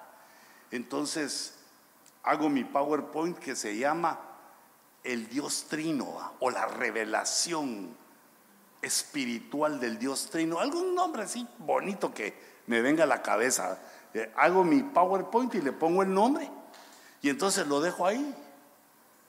Lo que lo tenga y quede en la memoria de mi iPad o de mi computadora. Y entonces cuando yo estoy leyendo de repente, oh, aquí está el Dios Trino. Solo que ahorita no me acuerdo. En Corintios, ¿dónde está? Pero cuando dice el amor del Padre. Eh, no puedes buscar solo en Corintios Espíritu Santo. Yo si me pongo a trastear aquí, eh, digamos por ejemplo aquí en el verso 3 dice, gracias a vosotros y paz de parte de Dios, nuestro Padre y del Señor Jesucristo. O sea que ahí solo dos. O a menos que digamos de parte de Dios, Padre, del Señor Espíritu Santo y de Jesús. ¿Perdónamos? A las en segundo de Corintios, ahí en primera voz. Y en el que mencioné en el capítulo 13. Ya viste por qué hay que leer las epístolas. Aquí hay otro, otro indicio, otra huella, otra, sí, una huella de que nuestro Dios es trino. Dice, gracia del Señor Jesucristo, el amor de Dios y la comunión del Espíritu Santo sean con todos vosotros. Esta es la despedida que hace el apóstol Pablo en 2 Corintios. Pero eh, Pablo menciona otras veces, muchas veces más, la Trinidad. También vemos que el apóstol Juan menciona la Trinidad, digamos en Apocalipsis, el que era, el que es, el que era el Padre en el Antiguo Testamento, el que es el Espíritu Santo, que es el que nos va dirigiendo, y el que vendrá, nuestro Señor. O sea, la Trinidad abunda, pero no dice, aquí les va la revelación del Dios Trino. Son cosas que, misteriosas que Dios nos va revelando. Y, esto, digamos, refiriéndome a la primera faceta eh, del misterio que es el Dios trino, el Dios trinitario. La segunda faceta es la piedad, el misterio de la piedad. Ahí le puse la, la Eusebia, la Eusebia. Dice 1 Timoteo 3:16, e indiscutiblemente, indiscutiblemente grande, es un misterio de la piedad, de la Eusebia. Y esta nos la revela en seis facetas, en seis fases. El misterio de la piedad es el misterio de la encarnación de Dios, de la encarnación del Verbo y su trabajo y su función que realizó en la tierra. De la número él fue manifestado en la carne. Esa es la número uno. Luego, vindicado en el Espíritu. Eh, digamos, con la vindicación nosotros tenemos que estar, eh, eh, digamos, en conocimiento de lo que es la vindicación, porque hace algunos años fue el año de la reivindicación. La vindicación, digamos, es que alguien habló mal, alguien dijo mal, alguien acusó sin ser verdad como lo hicieron, digamos, con Cristo. Algunos lo acusaban de que era que bebía, que era borracho, que bebía con los pecadores. Otros lo acusaban de que eh, le predicaba a las rameras. Pero digamos, queriendo dejar en ese dicho, queriendo dejar en entredicho la reputación de Jesús. ¿Se, entiende eso? Que bebía vino para decir él es borracho. Estaba con esas mujeres porque algo tenía que ver. Incluso hay una herejía abominable que se ha manejado durante siglos, donde dice que Magdalena era eh, concubina eh, digamos, lo quiero decir suavecito porque es nuestro Señor Jesucristo, y que tuvo hijos Jesús con María Magdalena. Entonces quiere decir que el Señor durante, eh, digamos, el transcurso de su ministerio en la tierra, muchos quisieron ensuciarlo, el diablo, que el Señor lo reprenda. Quisieron ensuciarlo, quisieron decir que mentía, engañador, como los fariseos dijeron, todos van a seguir ese engañador. ¿Por qué estáis siguiendo ese engañador? Lo insultaron y lo acusaron.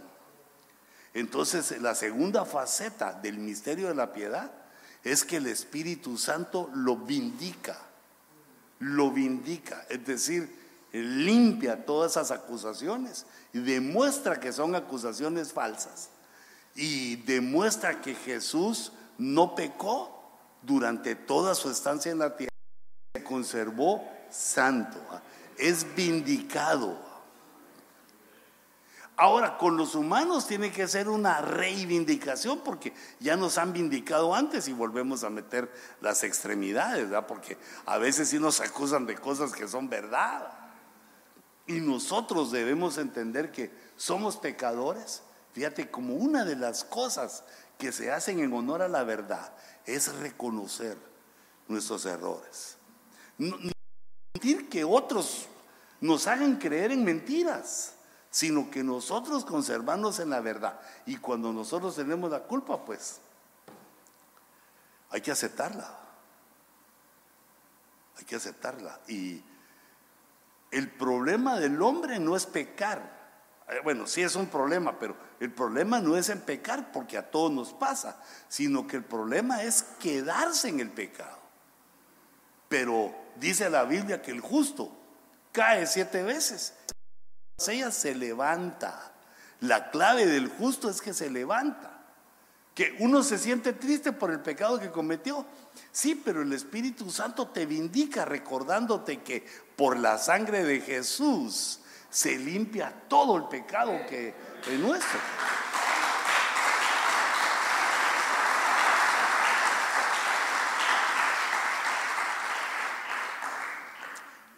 El tercer punto es que fue contemplado por los ángeles. Ahí entramos un poco al misterio de los ángeles, que no está entre los misterios, pero son misteriosos porque es otra creación. Eh, el misterio de que hay cosas, de que cosas que los ángeles anhelan conocer. Qué verso tan tremendo eso. Que los ángeles estaban observando el desarrollo del ministerio de Cristo porque habían cosas que ellos deseaban conocer, cosas que ignoraban. Por eso dice, contemplado por los ángeles. Los ángeles tenían que estar atentos porque si, o cuando se demostrara, cuando se evidenciara que Jesús es Dios, Jesús iba a ser adorable. Jesús, eh, el Cordero, iba a ser adorable y entonces ellos también tenían que adorar.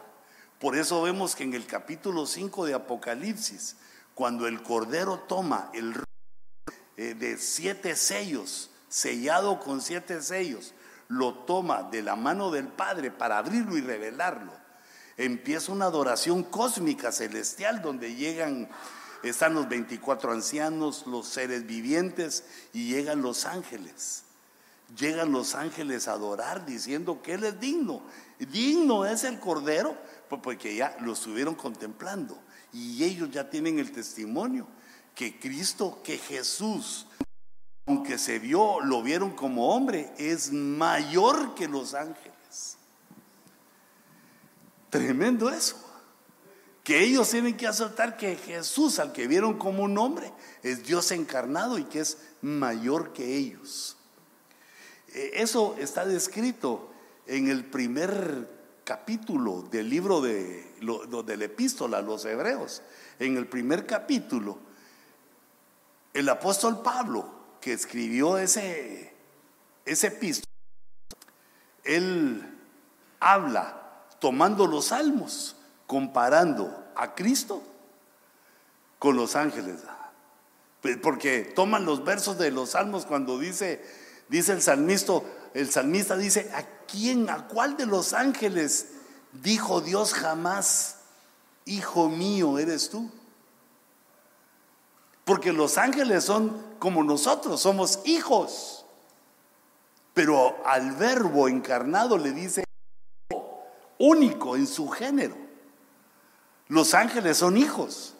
Los humanos también habemos muchos hijos, pero Cristo es el Hijo en singular porque no hay otro como Él.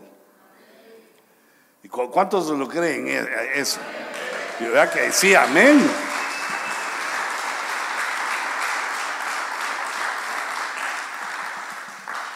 A los ángeles no les fue predicado el Evangelio pero ahí está que ellos lo contemplaron. Contemplado por ángeles. ¿Qué fue contemplado por ángeles? La encarnación del verbo y, el caminar que tuvo, que fue vindicado. Yo me imagino a los ángeles diciendo, a la mirada, ese fariseo, qué mentiroso. Lengua viperina tiene ese. Porque está diciendo, eso no es cierto. Bueno, ellos viéndolo desde otro plano, viendo que Jesús impecable, no lo, no lo pudo hacer caer nadie ni el que el Señor lo reprenda. Fíjate, Cuatro, proclamado entre las naciones. Ah, ahí se está refiriendo al movimiento de evangelización, que yo te he insistido que ese movimiento debes de participar con tu congregación. ¿Cómo? Haciendo evangelismo.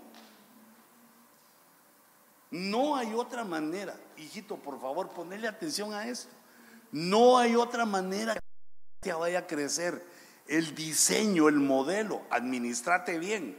El modelo es que la iglesia crece al evangelizar. Así quedó la gran comisión, así quedó en la escritura. Claro, no solo es evangelizar, también hay que disipular, pero son las dos. Date cuenta que nosotros Señor, perdóname, no quiero ser creído, pero eh, perdónanos, Señor, pero por favor no quites nunca esa bendición que nos has dado. Nos ha dado un entendimiento de, su palabra. Hijitos, yo a veces los oigo hablar a ustedes, los oigo decir unas cosas lindas, tremendas. Se las pirateo y ya después les, les he hecho yo mis, mis perfumes. Porque Dios nos ha dado ese entendimiento. E, ese es un regalo que nos ha dado de amar la palabra y de entender la palabra, de estudiar la palabra, de investigar la palabra. Hay que así vivís, oís, si vas en el carro vas oyendo la palabra, si estás en tu casa oís la palabra, vas al, venís al estudio oír la palabra, los jueves ahí estás oyendo la Es decir, ese es un privilegio que Dios nos dio. Y yo mismo he sido esto, yo mismo he sido así, de que, Señor, envíeme a tus discípulos. ¿Cómo los va a enviar si la forma es que vayamos los de la iglesia y les prediquemos a los que no saben, los que ignoran de Cristo? Ahora, los discípulos así tayuyos, los discípulos que Dios te va a mandar así que que quieren saber más, que tal vez son algún ministerio, alguna ayuda, esos van a venir porque se les acaba el combustible a la iglesia donde está. Llegan al tope. Y entonces el Espíritu los empieza a, que busquen dónde van a seguir ellos alimentando. a ah, con vos, contigo. Recibilos. Ah, recibilos, amarlos, quererlos. No, no, no los aparte los que vienen de otro ministerio, a y quitar lo malo, predicando, quitar lo malo que han recibido y poner eh, el conocimiento. Pero este es un ejercicio, hermanos, que, mira, empezarlo a hacer ahorita y a final de año me contás cómo te fue. Esa es pequeña. Bueno, yo tengo ese modelo porque ese es el que aprendí en el IM cuando me convertí que terminaba el culto del mediodía, porque eh, el culto en el Inmer en la mañana y en la tarde. Terminaba el culto de mediodía y los evangelistas no iban a, almorzar. almorzar los viejitos, los que estaban en silla de ruedas. Eh, algunas damas, fufurufas. Pero toda la, digamos, eh, eh, la mayoría se juntaba un gran grupo. Yo siempre me quería hacer el loco, pero me obligaban, hermano Huicho, vengas, me subían al bus.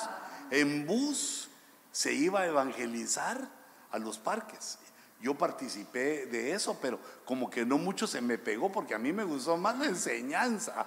Cuando oí hablar a aquellos hierbazos ah, y que enseñaban, y decía, si aquí está, no me lo dice a mí, Señor, si aquí estaba. Bueno, les tocaba a ellos. Pero así creció el ministerio, el ministerio Elim. Había un equipo poderoso de evangelismo. No te quedes atrás en eso. No te quedes esperando que, me caigan las ovejas del cielo. Pero si te cae una oveja algo gordita, te aplasta. Si es flaca, si la agarra uno, va, pero a las ovejas hay que ir a buscarlas por evangelismo. Mira, si tu iglesia es pequeña, la consideras aún pequeña, ponete tú al frente, anda con ellos para que miren que el general ahí está en el, en el momento del combate. Hay que salir a la batalla, por lo menos las primeras veces, porque digamos, yo me recuerdo que eh, eh, el doctor no salía, eh, digamos, a hacer evangelismo, pero le tocaba predicar en la tarde. Tenía una gran fila de gente que le quería hablar. Ya, la iglesia ya era grande, entonces viene la fuerza de la juventud. Y también que hay entre nosotros un montón de gente que Dios ha traído, que aman el evangelismo, pero como vos y yo no hacemos. Entonces a mí me lo dicen, hermano, yo soy evangelista, a ver cómo me gusta. Y, ay, aleluya, digo, yo voy, a hacer el equipo. Pero ahora que ando como el judío errante. Pero si no hacemos el equipo, o sea que no, no, te lo estoy diciendo a ti, me lo estoy predicando a mí también. Si no hacemos el equipo de vamos a seguir esperando lo que no va a suceder. Va, va a llegar uno que otro, y se va, vienen cuatro, se van tres. ¿va? Entonces, pero cuando está el evangelismo, la iglesia empieza a crecer de una manera exponencial, explosiva. Y se cumple la palabra de Cantares que dice que van descendiendo por las laderas de Galaad las ovejas y todas tienen crías mellizas. Todas las ovejas han dado a luz a dos, que son espiritualmente hablando, son dos personas que cada oveja les está, no solo les habló de Cristo, sino las está conduciendo eh, en el Evangelio, los está conduciendo en la iglesia. Proclamado entre las naciones, mira el misterio.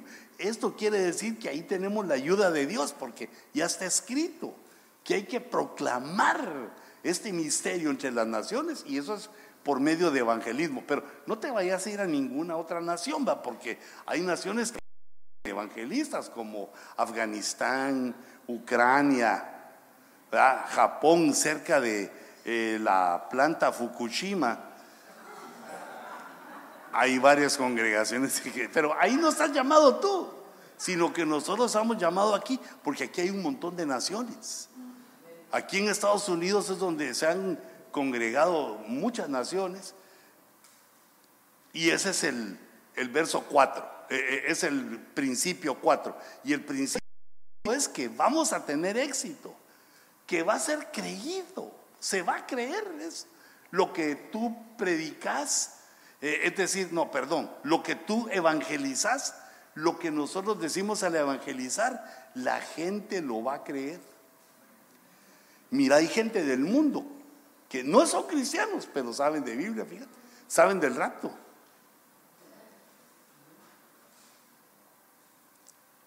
Pero aquí está, en el 5 están nuestras promesas. Que la venida, la, la encarnación del verbo, la venida a la tierra del verbo, tiene como faceta de ese misterio que el evangelismo da fruto, que el evangelismo tiene su lugar, porque esa es la forma como no va a haber boca que le diga Jesús, que le diga Cristo que ellos no sabían de la salvación. Toda boca va a ser cerrada porque Dios va a enviarnos a todos a proclamar que oiga el último, ya sea que acepten o no acepten. Porque aquí nos toca, como le dijo Dios a Ezequiel, ve con este pueblo de dura cerviz. Ve y háblales lo que yo te he dicho, ve con estos y háblales, pero son un pueblo que hablan tu mismo idioma, pero no quieren entender tienen dura la cerviz, pero tú háblales. Te pongan atención o te rechacen, tú háblales. Para que después ellos digan, cuando ven el juicio, ellos digan y sepan que hubo profetas, hubo evangelistas en medio de ellos. Aleluya.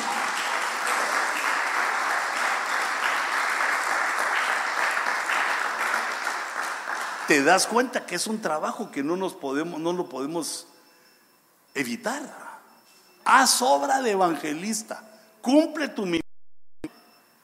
Y eso se lo dice Pablo a Timoteo, que era pastor, e, era también, bueno, tenía varias facetas en su ministerio, pero el Señor, eh, eh, perdón, el Pablo le dice por el Espíritu, no te olvides que hay que, hay que salir a la calle, donde no hay aire acondicionado donde quema el sol, donde viene la Hillary. Pero no la señora Clinton, la tormenta, el ciclón o el huracán que se viene. El misterio de la Eusebia se cierra en la sexta faceta con el regreso de Cristo. Después de su obra ya con cuerpo humano exaltado, es glorificado. Ahí cierra. Mira, recibido arriba. No es que él fue, lo recibieron arriba en gloria. Eh, eso es lo que, lo que les decía que está en Apocalipsis 4 y 5. Cuando aparece el Cordero en medio del trono, que es el único digno de tomar el rollo, y empiezan a adorar los ancianos, los 24 ancianos, los seres vivientes, llegan los ángeles, después aparecen los que están, otros que están en el cielo, en la tierra, los que están bajo la tierra, los que están en el mar. Toda cosa creada se juntó para decirle al Cordero, digno eres, porque fuiste inmolado y con tu sangre compraste a gente, a pueblos, a lenguas, a naciones, para Dios. Los compraste para Dios.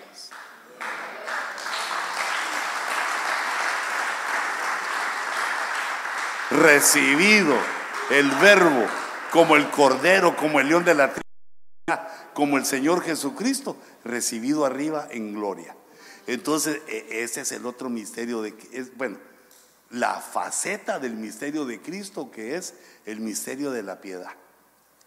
No he leído a ninguno que eh, explique de los, de los traductores, de los que, eh, digamos, eh, pasan las Biblias al español, que por qué escogieron la palabra piedad para el misterio.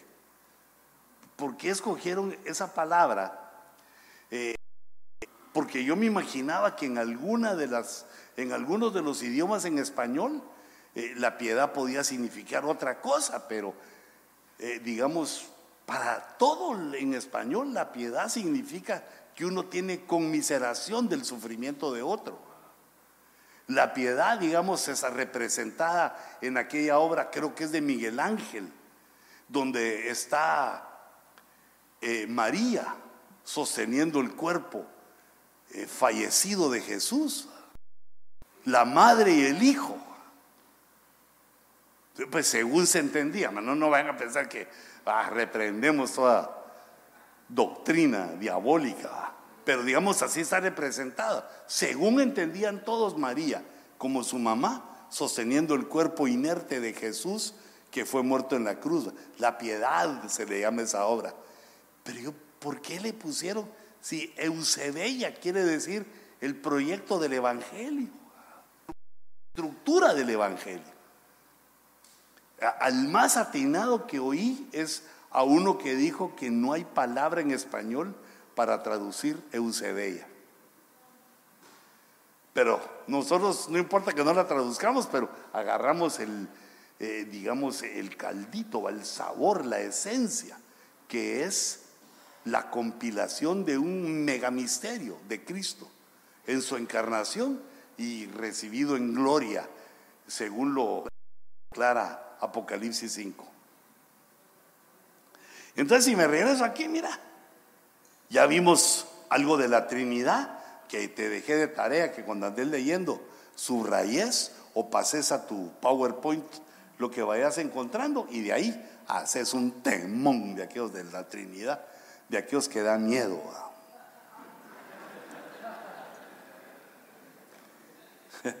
da miedo predicarlo. Y el, la tercera faceta es el matrimonio eterno. lo leímos o, lo vamos a leer en Efesios 5, 32.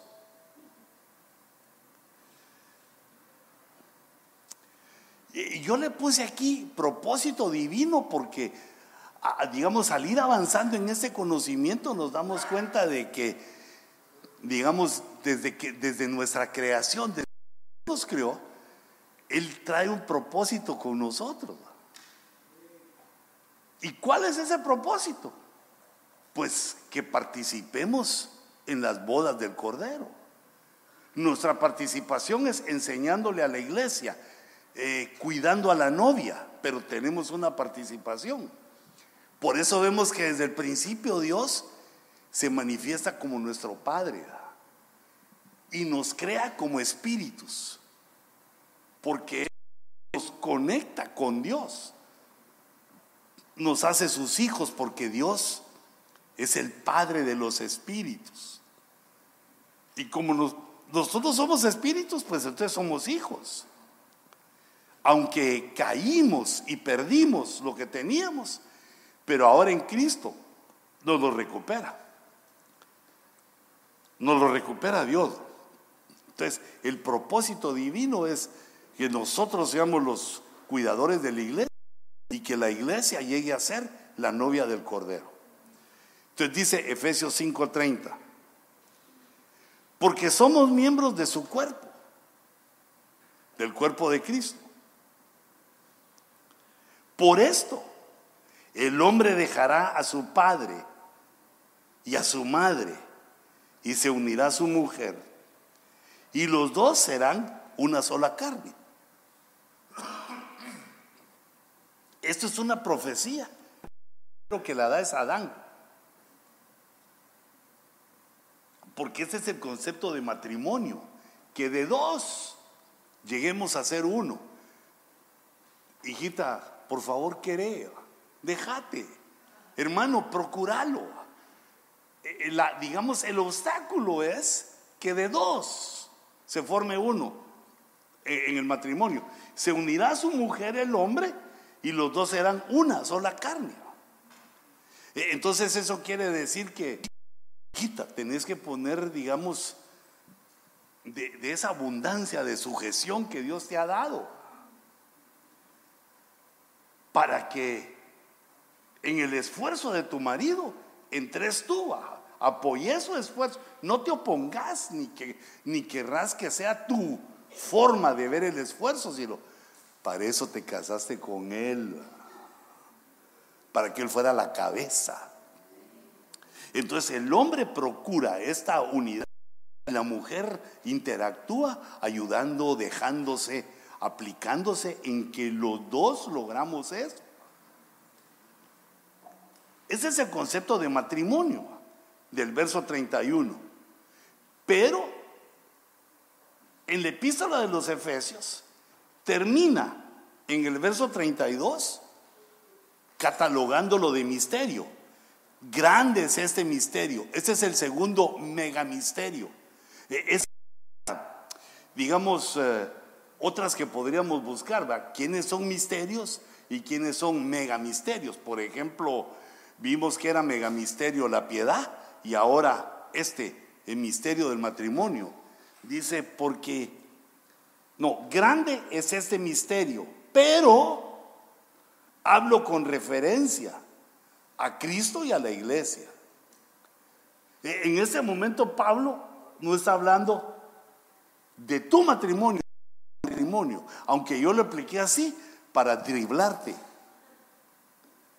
y que te cayera en ese momento que lo leyéramos. Si no te acordabas, si no lo habías visto, que te cayera en este punto, que ese es un megamisterio, porque se está refiriendo al matrimonio eterno entre Cristo y la iglesia. Porque el matrimonio entre humanos, entre el matrimonio del, del hombre, es solo un, no, pero es solo no porque lo es como un testimonio de la promesa que Dios nos dio que así como el, hijo se casa con la iglesia, también nosotros nos casamos con una esposa. Solo una. Ah, una esposa. Entonces, este es el misterio. Que no solo es entre humanos el matrimonio. El matrimonio entre humanos tiene su duración en esta vida. Muchas hermanas le dan gracias a Dios por eso.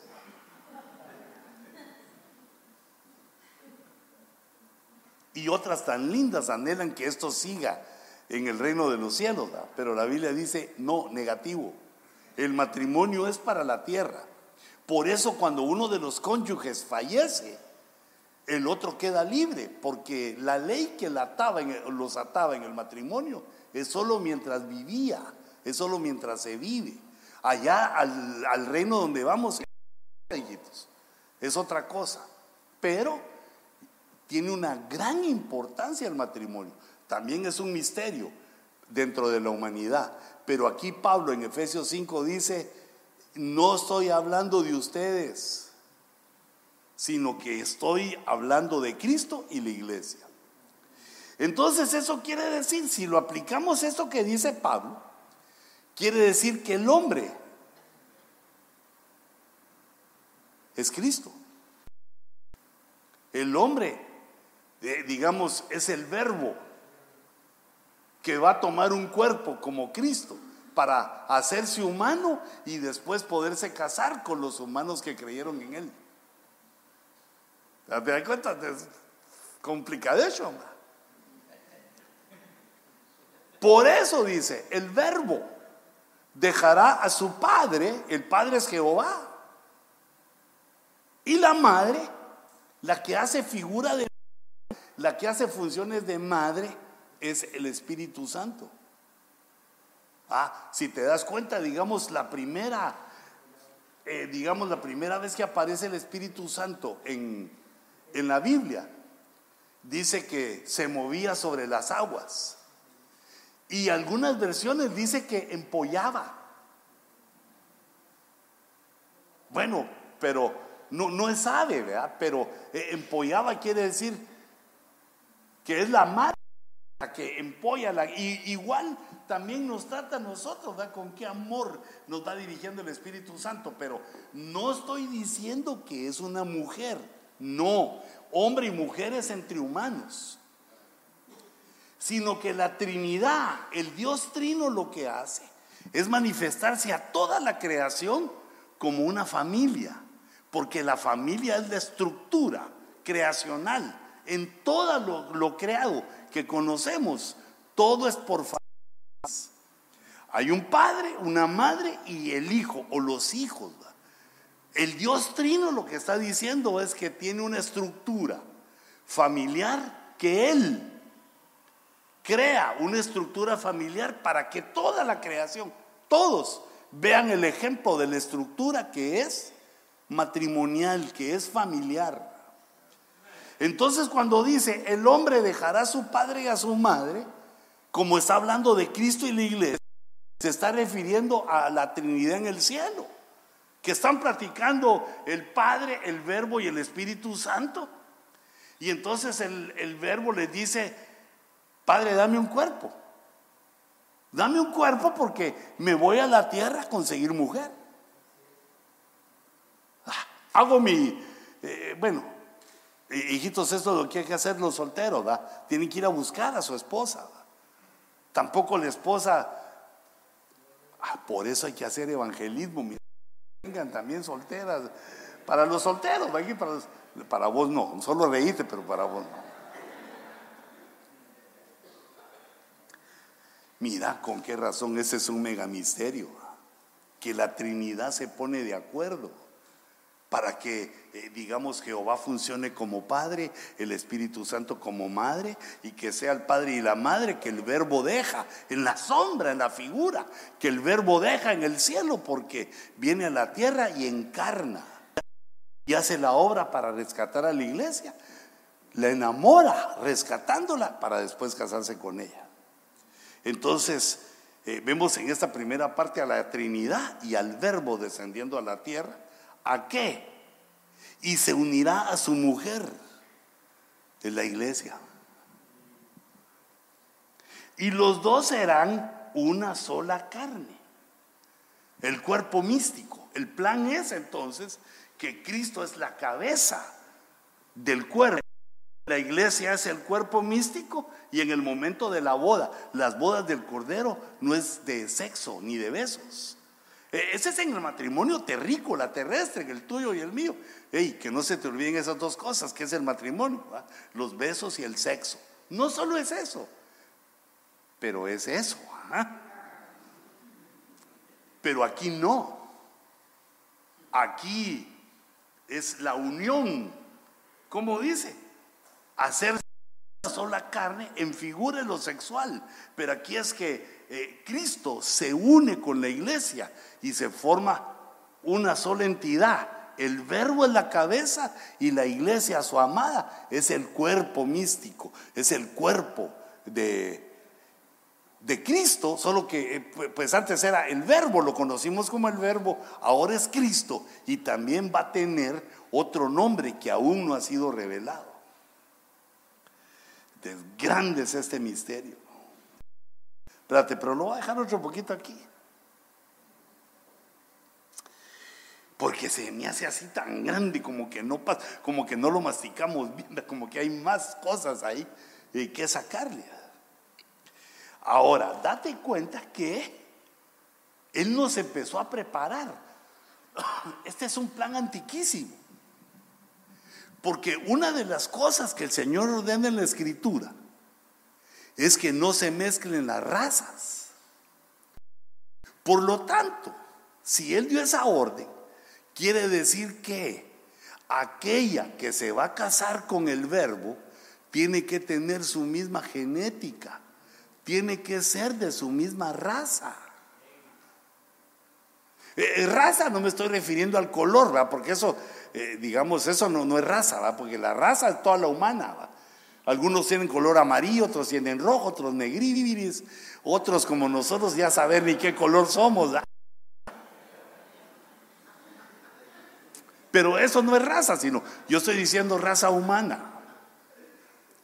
Entonces Dios nos da eh, digamos, la orden, ¿cuáles, ¿cuáles son los impedimentos para casarse? Y entonces lo primero que nos dice es que Él no acepta la mezcla. Eso lo podemos ver en Génesis 6, cuando los hijos de Dios los ven Elohim, que son una creación angélica, que habían caído, estando caídos en desobediencia, invadieron la tierra en el monte Hermón. Cayeron a la tierra en el monte Hermón y empezaron a enamorar a las mujeres. Y tuvieron hijos con ellos, de los cuales nacieron los Giborín. Eh, estos eh, ángeles, estos ángeles caídos que aparecen en Génesis 6, eh, mezclan la genética Genética angélica, esa es otra raza, es otra creación. Genética angélica con genética humana. Y entonces el híbrido que sale es rechazado por Dios. Y ante esa grave ofensa que contra Dios de querer hacer otra raza, Dios envía el diluvio. Dios destruye todo eso que ellos. Queda desaparecido toda esa cultura antediluviana. ¿Esto qué nos enseña?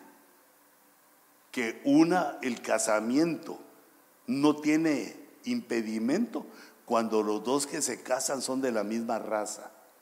Entonces, ¿con quién se casó? ¿Con quién nos casamos? Hijita con un hombre, hermano con una mujer, pero es humana. Aunque esposas de uno parecen sobrehumanas por la belleza que, tienen, por su dulzura, parece que van más allá de la paciencia que tienen con cada uno de nosotros. ¿Cómo es esa virtud que tienen, que tiene la mujer con sus hijos? Ah, que es abnegada, abnegada, o sea que se niega a la autoridad, se sacrifica a ella. Pero entonces que nosotros nos casamos, no tenemos ese impedimento. Ahora el punto es que si Dios nos pone ese impedimento, también se lo va a aplicar a Él. Por eso es que a nosotros nos hizo espíritus. Y al hacernos hijos de Él, al decir que Él es el Padre de los espíritus, nos metió, nos puso en su misma genética. Porque todos nosotros tenemos el espíritu que Dios nos dio y espíritu que ha sido vivificado con la sangre de Cristo, ¿qué es lo que significa? que, que, que somos hijos también, porque Él dice que es el Padre de los espíritus. Y si ya tenemos nuestro espíritu vivo, quiere decir que nuestro espíritu es hijo y el espíritu es parte de nosotros. Somos, tenemos esa conexión. Porque Dios no se podía casar. Había un impedimento para casarse con no fuera de esa raza. Por eso vemos también que cuando Dios crea a Adán, lo hace a su imagen y semejanza, para que continúe esa similitud hacia Dios. ¿Verdad? Aquel verso profundo y maravilloso que dice, vosotros dioses sois, pero como hombres moriréis. Más, más o menos podemos decir, otros dioses fuisteis, pero como caísteis, moriréis. Pero quiere decir que ese, ese Dios, esos dioses con D minúscula, se refieren a la humanidad, no porque podamos crear, no porque seamos dioses, sino que porque Dios nos crió de esa manera especial. Nos crió de una manera especial que tenemos conexión con Él porque en su propósito estaba al final las bodas. Génesis 1.27 es donde dice esto.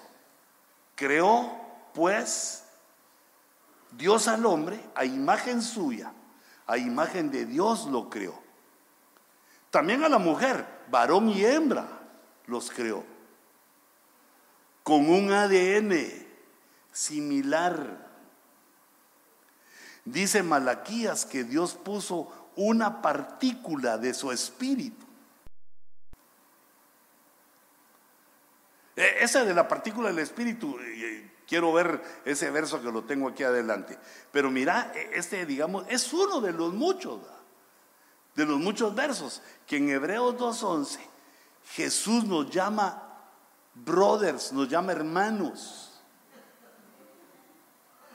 Tuvo mal brother ahí.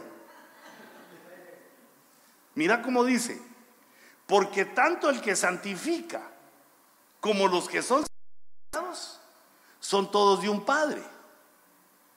Tanto el que santifica, hijitos, ¿quién es el, que santifica? Cristo. ¿Y quiénes son los santificados? Nosotros. Tanto el que santifica como los que santifican son todos de un Padre. Por eso es que el verbo al encarnar reconoció a Jehová de los ejércitos como Padre, porque eso le daba una hermandad con nosotros que estaba respaldada porque teníamos eh, un ADN similar. Pero nosotros somos los hijos de Dios y Él es el Hijo de Dios.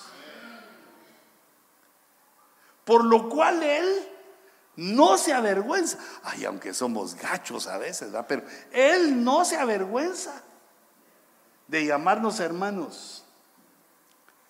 Porque eh, la raza, así lo hizo Dios, porque Dios está sobre toda raza. Pero así nos hizo Dios. Mira, hermano, por eso es que somos especiales, hermano. Para Dios, pues. Por eso es que a pesar de lo pecador que fue el humano o que es el humano, nos perdona porque tenemos ese nexo, nos crió con este propósito de las bodas del Cordero. Y eso lo vemos, digamos, en la historia de Oseas, la que se casa con aquella eh, mujer mala. Una mujer que mala vida sufrir le gusta. Bueno, pero fíjate, si nos vamos ahí, eh, olvidar, quiero encontrar este verso Aquí ya viene Malaquías, mira. Aquí viene Malaquías porque esto surge de que Dios le empieza a decir a los hebreos que traten bien a sus esposas. Porque los hebreos, como Moisés les dio eh, la oportunidad de dar carta de divorcio, los hebreos empezaron a divorciar de sus mujeres por cualquier cosa.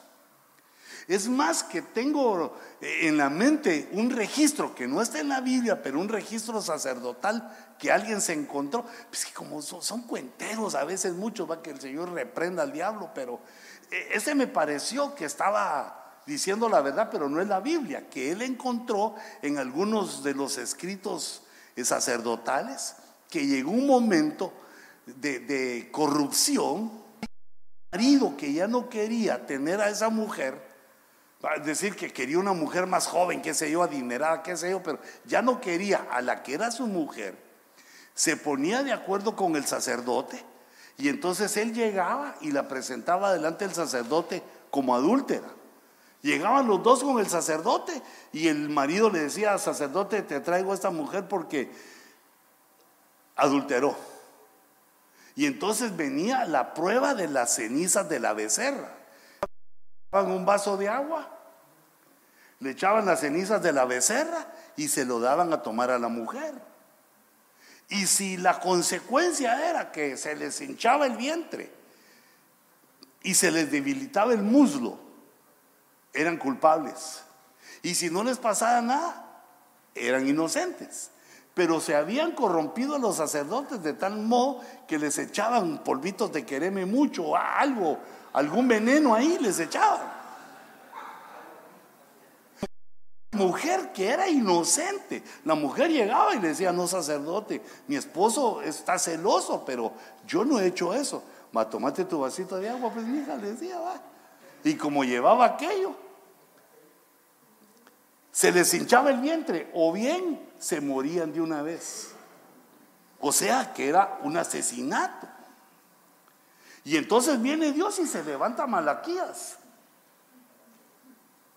Y les dice, guardad pues, custodiad vuestro espíritu y no despreciéis la mujer que tomasteis en vuestra juventud. Fíjate lo que tenía que ver la mujer, nuestra esposa, con el espíritu. Guardad, custodiad vuestro espíritu y no despreciéis. La, palabra despreciar quiere decir que le ponemos un precio menor. Por alguna situación que, tenga, pues digamos, viruela nos, empieza a entrar. Eh, ya está esto, ya se le cayó el pelo. Ah, no, eso le pasa a los hombres. ¿verdad? Entonces que empezamos a ver eh, los defectos que causa el estrago de la vejez y la despreciamos tiene incidencia con el Espíritu. Entonces dice, eh, aquí está hablando Malaquías, está profetizando Malaquías. Dice, pero ninguno que tenga un remanente del Espíritu, ningún humano que tenga Espíritu, porque recordate que también hay otros sin Espíritu que son los hombres bestia. Pero ninguno que tenga un remanente del Espíritu lo ha hecho así, de menospreciar a su esposa sino que la, eh, la protege, eh, le da su dinerito, ¿verdad? No, no solo lo que necesita, sino un pocote más. A la hijita hubiera dicho amén, va para animar a ese hombre.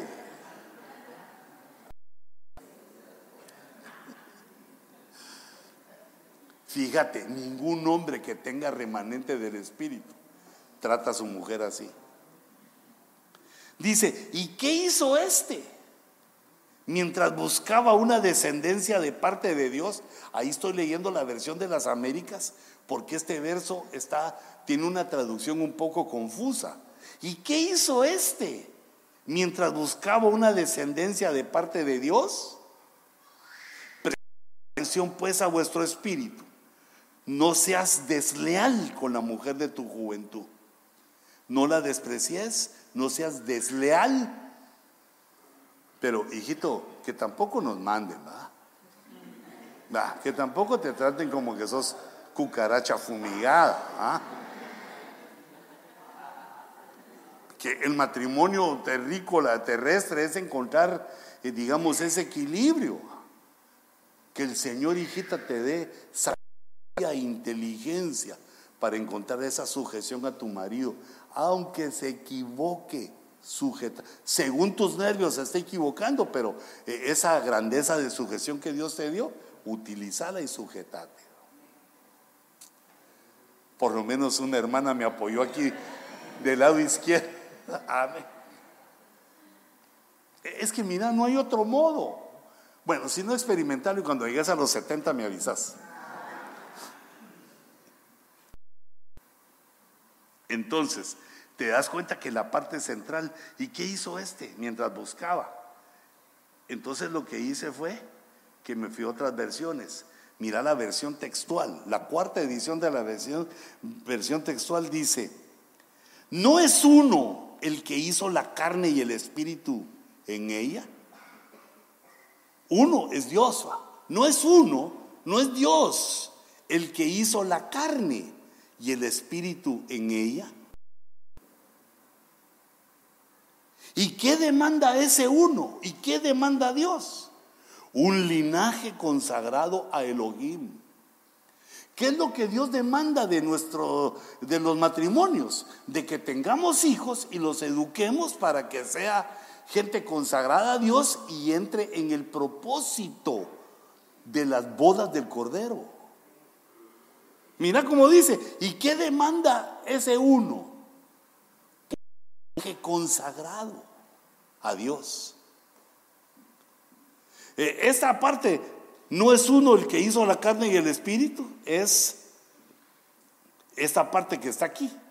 ¿Y qué hizo este? Ahí no se entiende, no se entiende bien que está hablando de Dios. Ese este es Dios. ¿Y qué hizo Dios mientras buscaba una descendencia? No, no se entiende. ¿Y qué hizo el hombre mientras buscaba una descendencia? No se entiende bien. Ahí estaba atarantado el que estaba traduciendo Malaquías.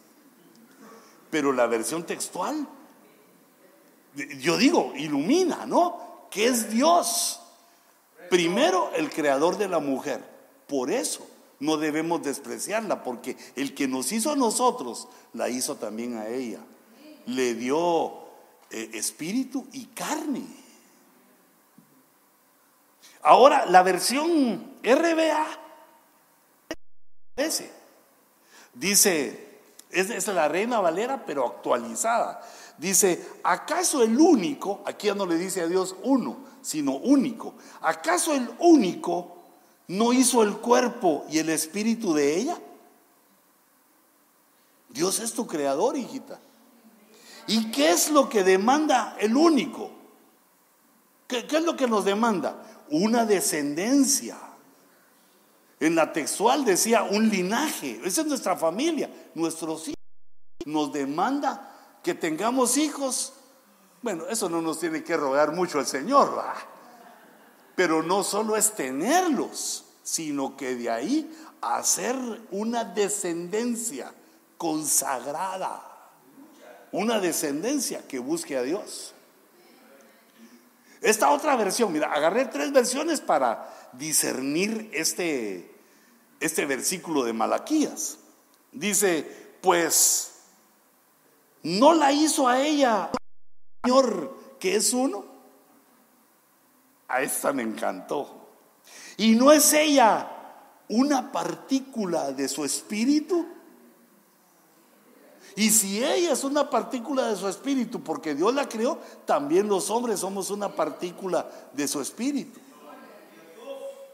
Y no es ella una partícula de su espíritu.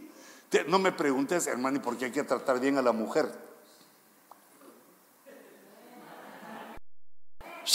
Mira este conocimiento.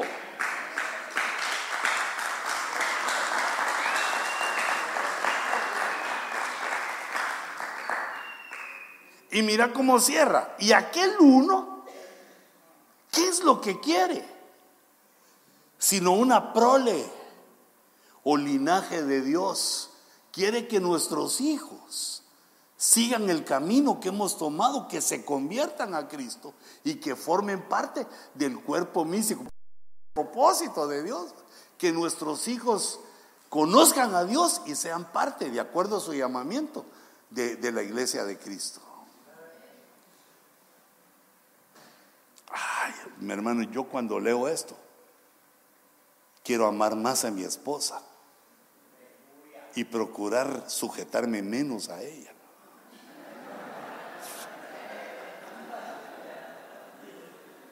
es que a veces por conservar la paz, y yo considero eso, que por paz hay ciertas cosas sin importancia que uno pasa, se, pasa, no, no, no vas a estar corrigiendo todo. ¿va? Compra una bolsa, ¿y para qué compraste esa bolsa tan fea? Si le gusta a ella, la luce. Pero hay otras cosas en que, en que si uno tiene que decir, te amo, pero no.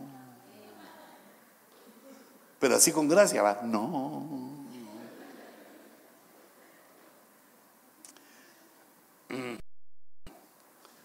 Pero ¿de qué estamos hablando? Del impedimento.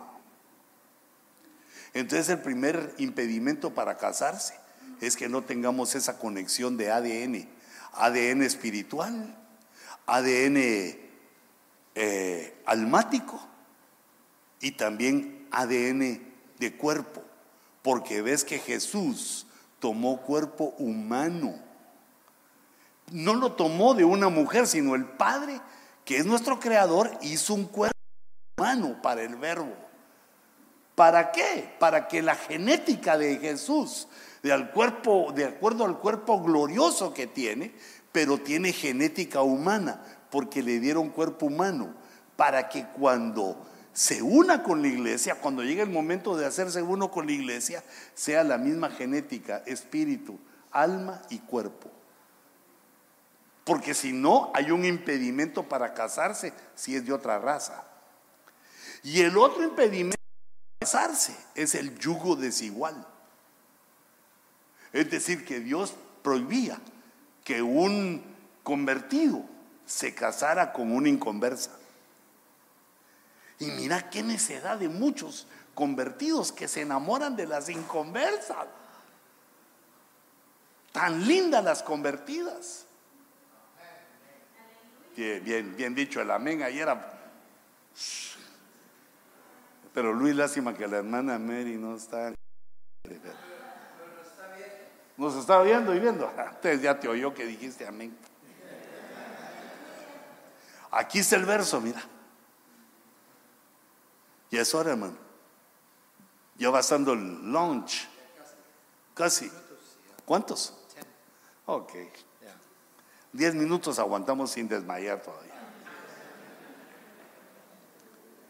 Es que también se me está acabando ya la... Me sale aquí cinco.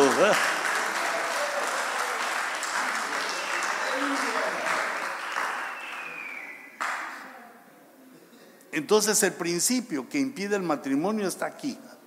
No estéis unidos en yugo desigual con los incrédulos. Eh, eso quiere decir que nosotros no debemos casarnos, no debimos casarnos con una incrédula. Si lo hicimos, ahora se lleva la carga. Situaciones que dan carga, pero aquí se está refiriendo también en la iglesia. No puede ser que un, que un inconverso vaya a participar en la boda. Por eso se forma la iglesia, para que los convertidos los nacidos de nuevo sean instruidos por nosotros para que lleguen a esta estatura. ¿Te recordás que hizo?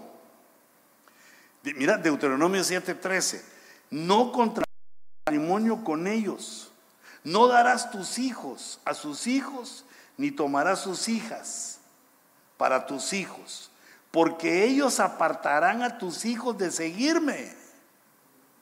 El inconverso va a, apartar a tu hija de seguirme para servir a otros dioses. Entonces la ira del Señor se encenderá contra ti y Él pronto te destruirá. Nos salimos de los planes del matrimonio, del propósito de Dios del matrimonio eterno. Entonces, hermanos, quiere decir que tenemos que ver que nuestras ovejas estén bien convertidas.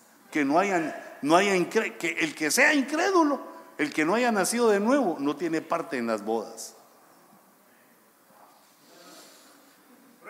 Así nosotros, dice Romanos, así nosotros que somos, somos un cuerpo en Cristo, la iglesia, somos un cuerpo en Cristo e individualmente miembros los unos de los otros. Cada uno de nosotros es miembro y tiene una función. Y en Apocalipsis 19, 7 es la fiesta de las bodas, es el momento de las bodas. Regocijémonos y alegrémonos y démosle a Él la gloria, porque las bodas han llegado y su esposa se ha preparado. No les dije que se me iba a acabar. Su esposa se ha preparado, eh, es decir, quitó las eh, cosas que podían oponerse a su boda. Yugo desigual y que no tuviera la genética. Sí, hijito, pero ya, terminemos, porque ya se me están durmiendo los...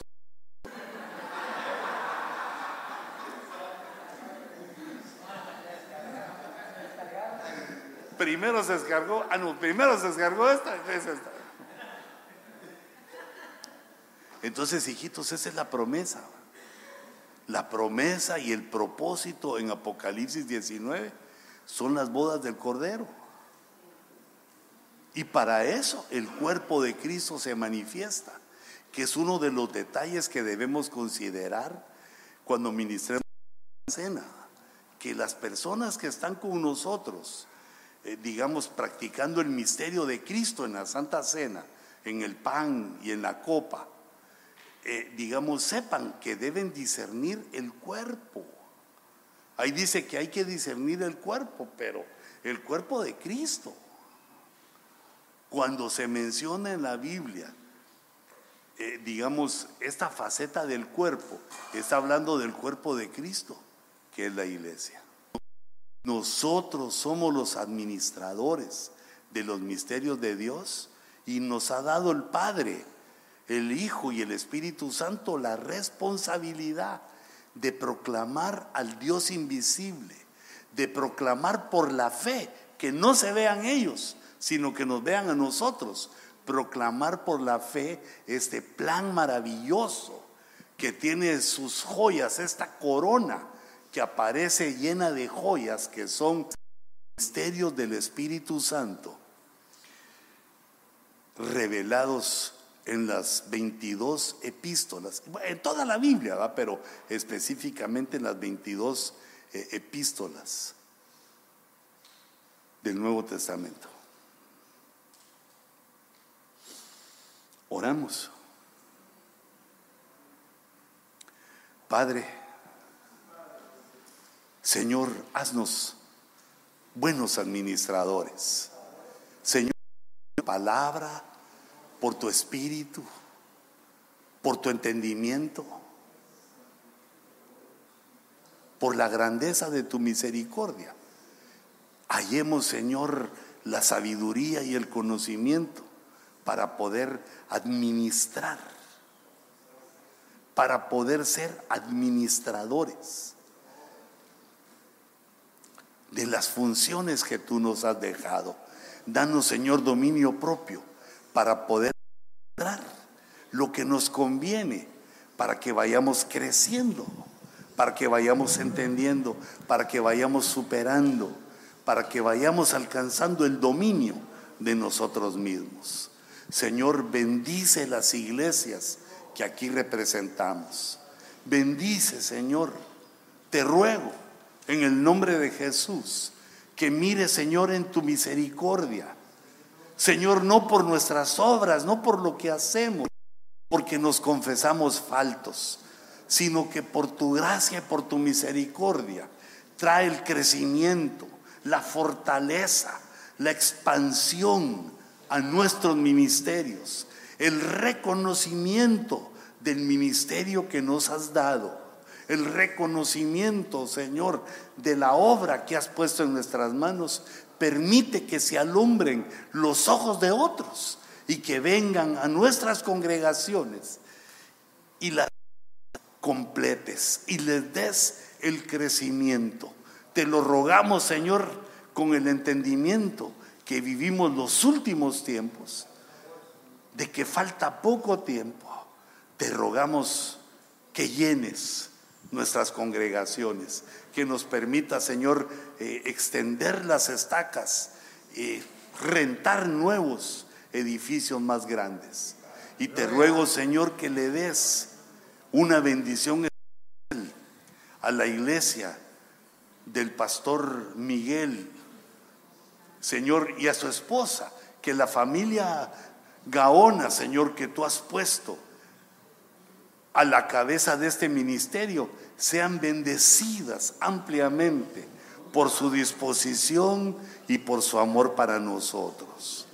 Los bendecimos en el nombre de Jesús y nosotros mismos recibimos, Señor, nuestra bendición. Bendice también nuestros alimentos y santifícalos.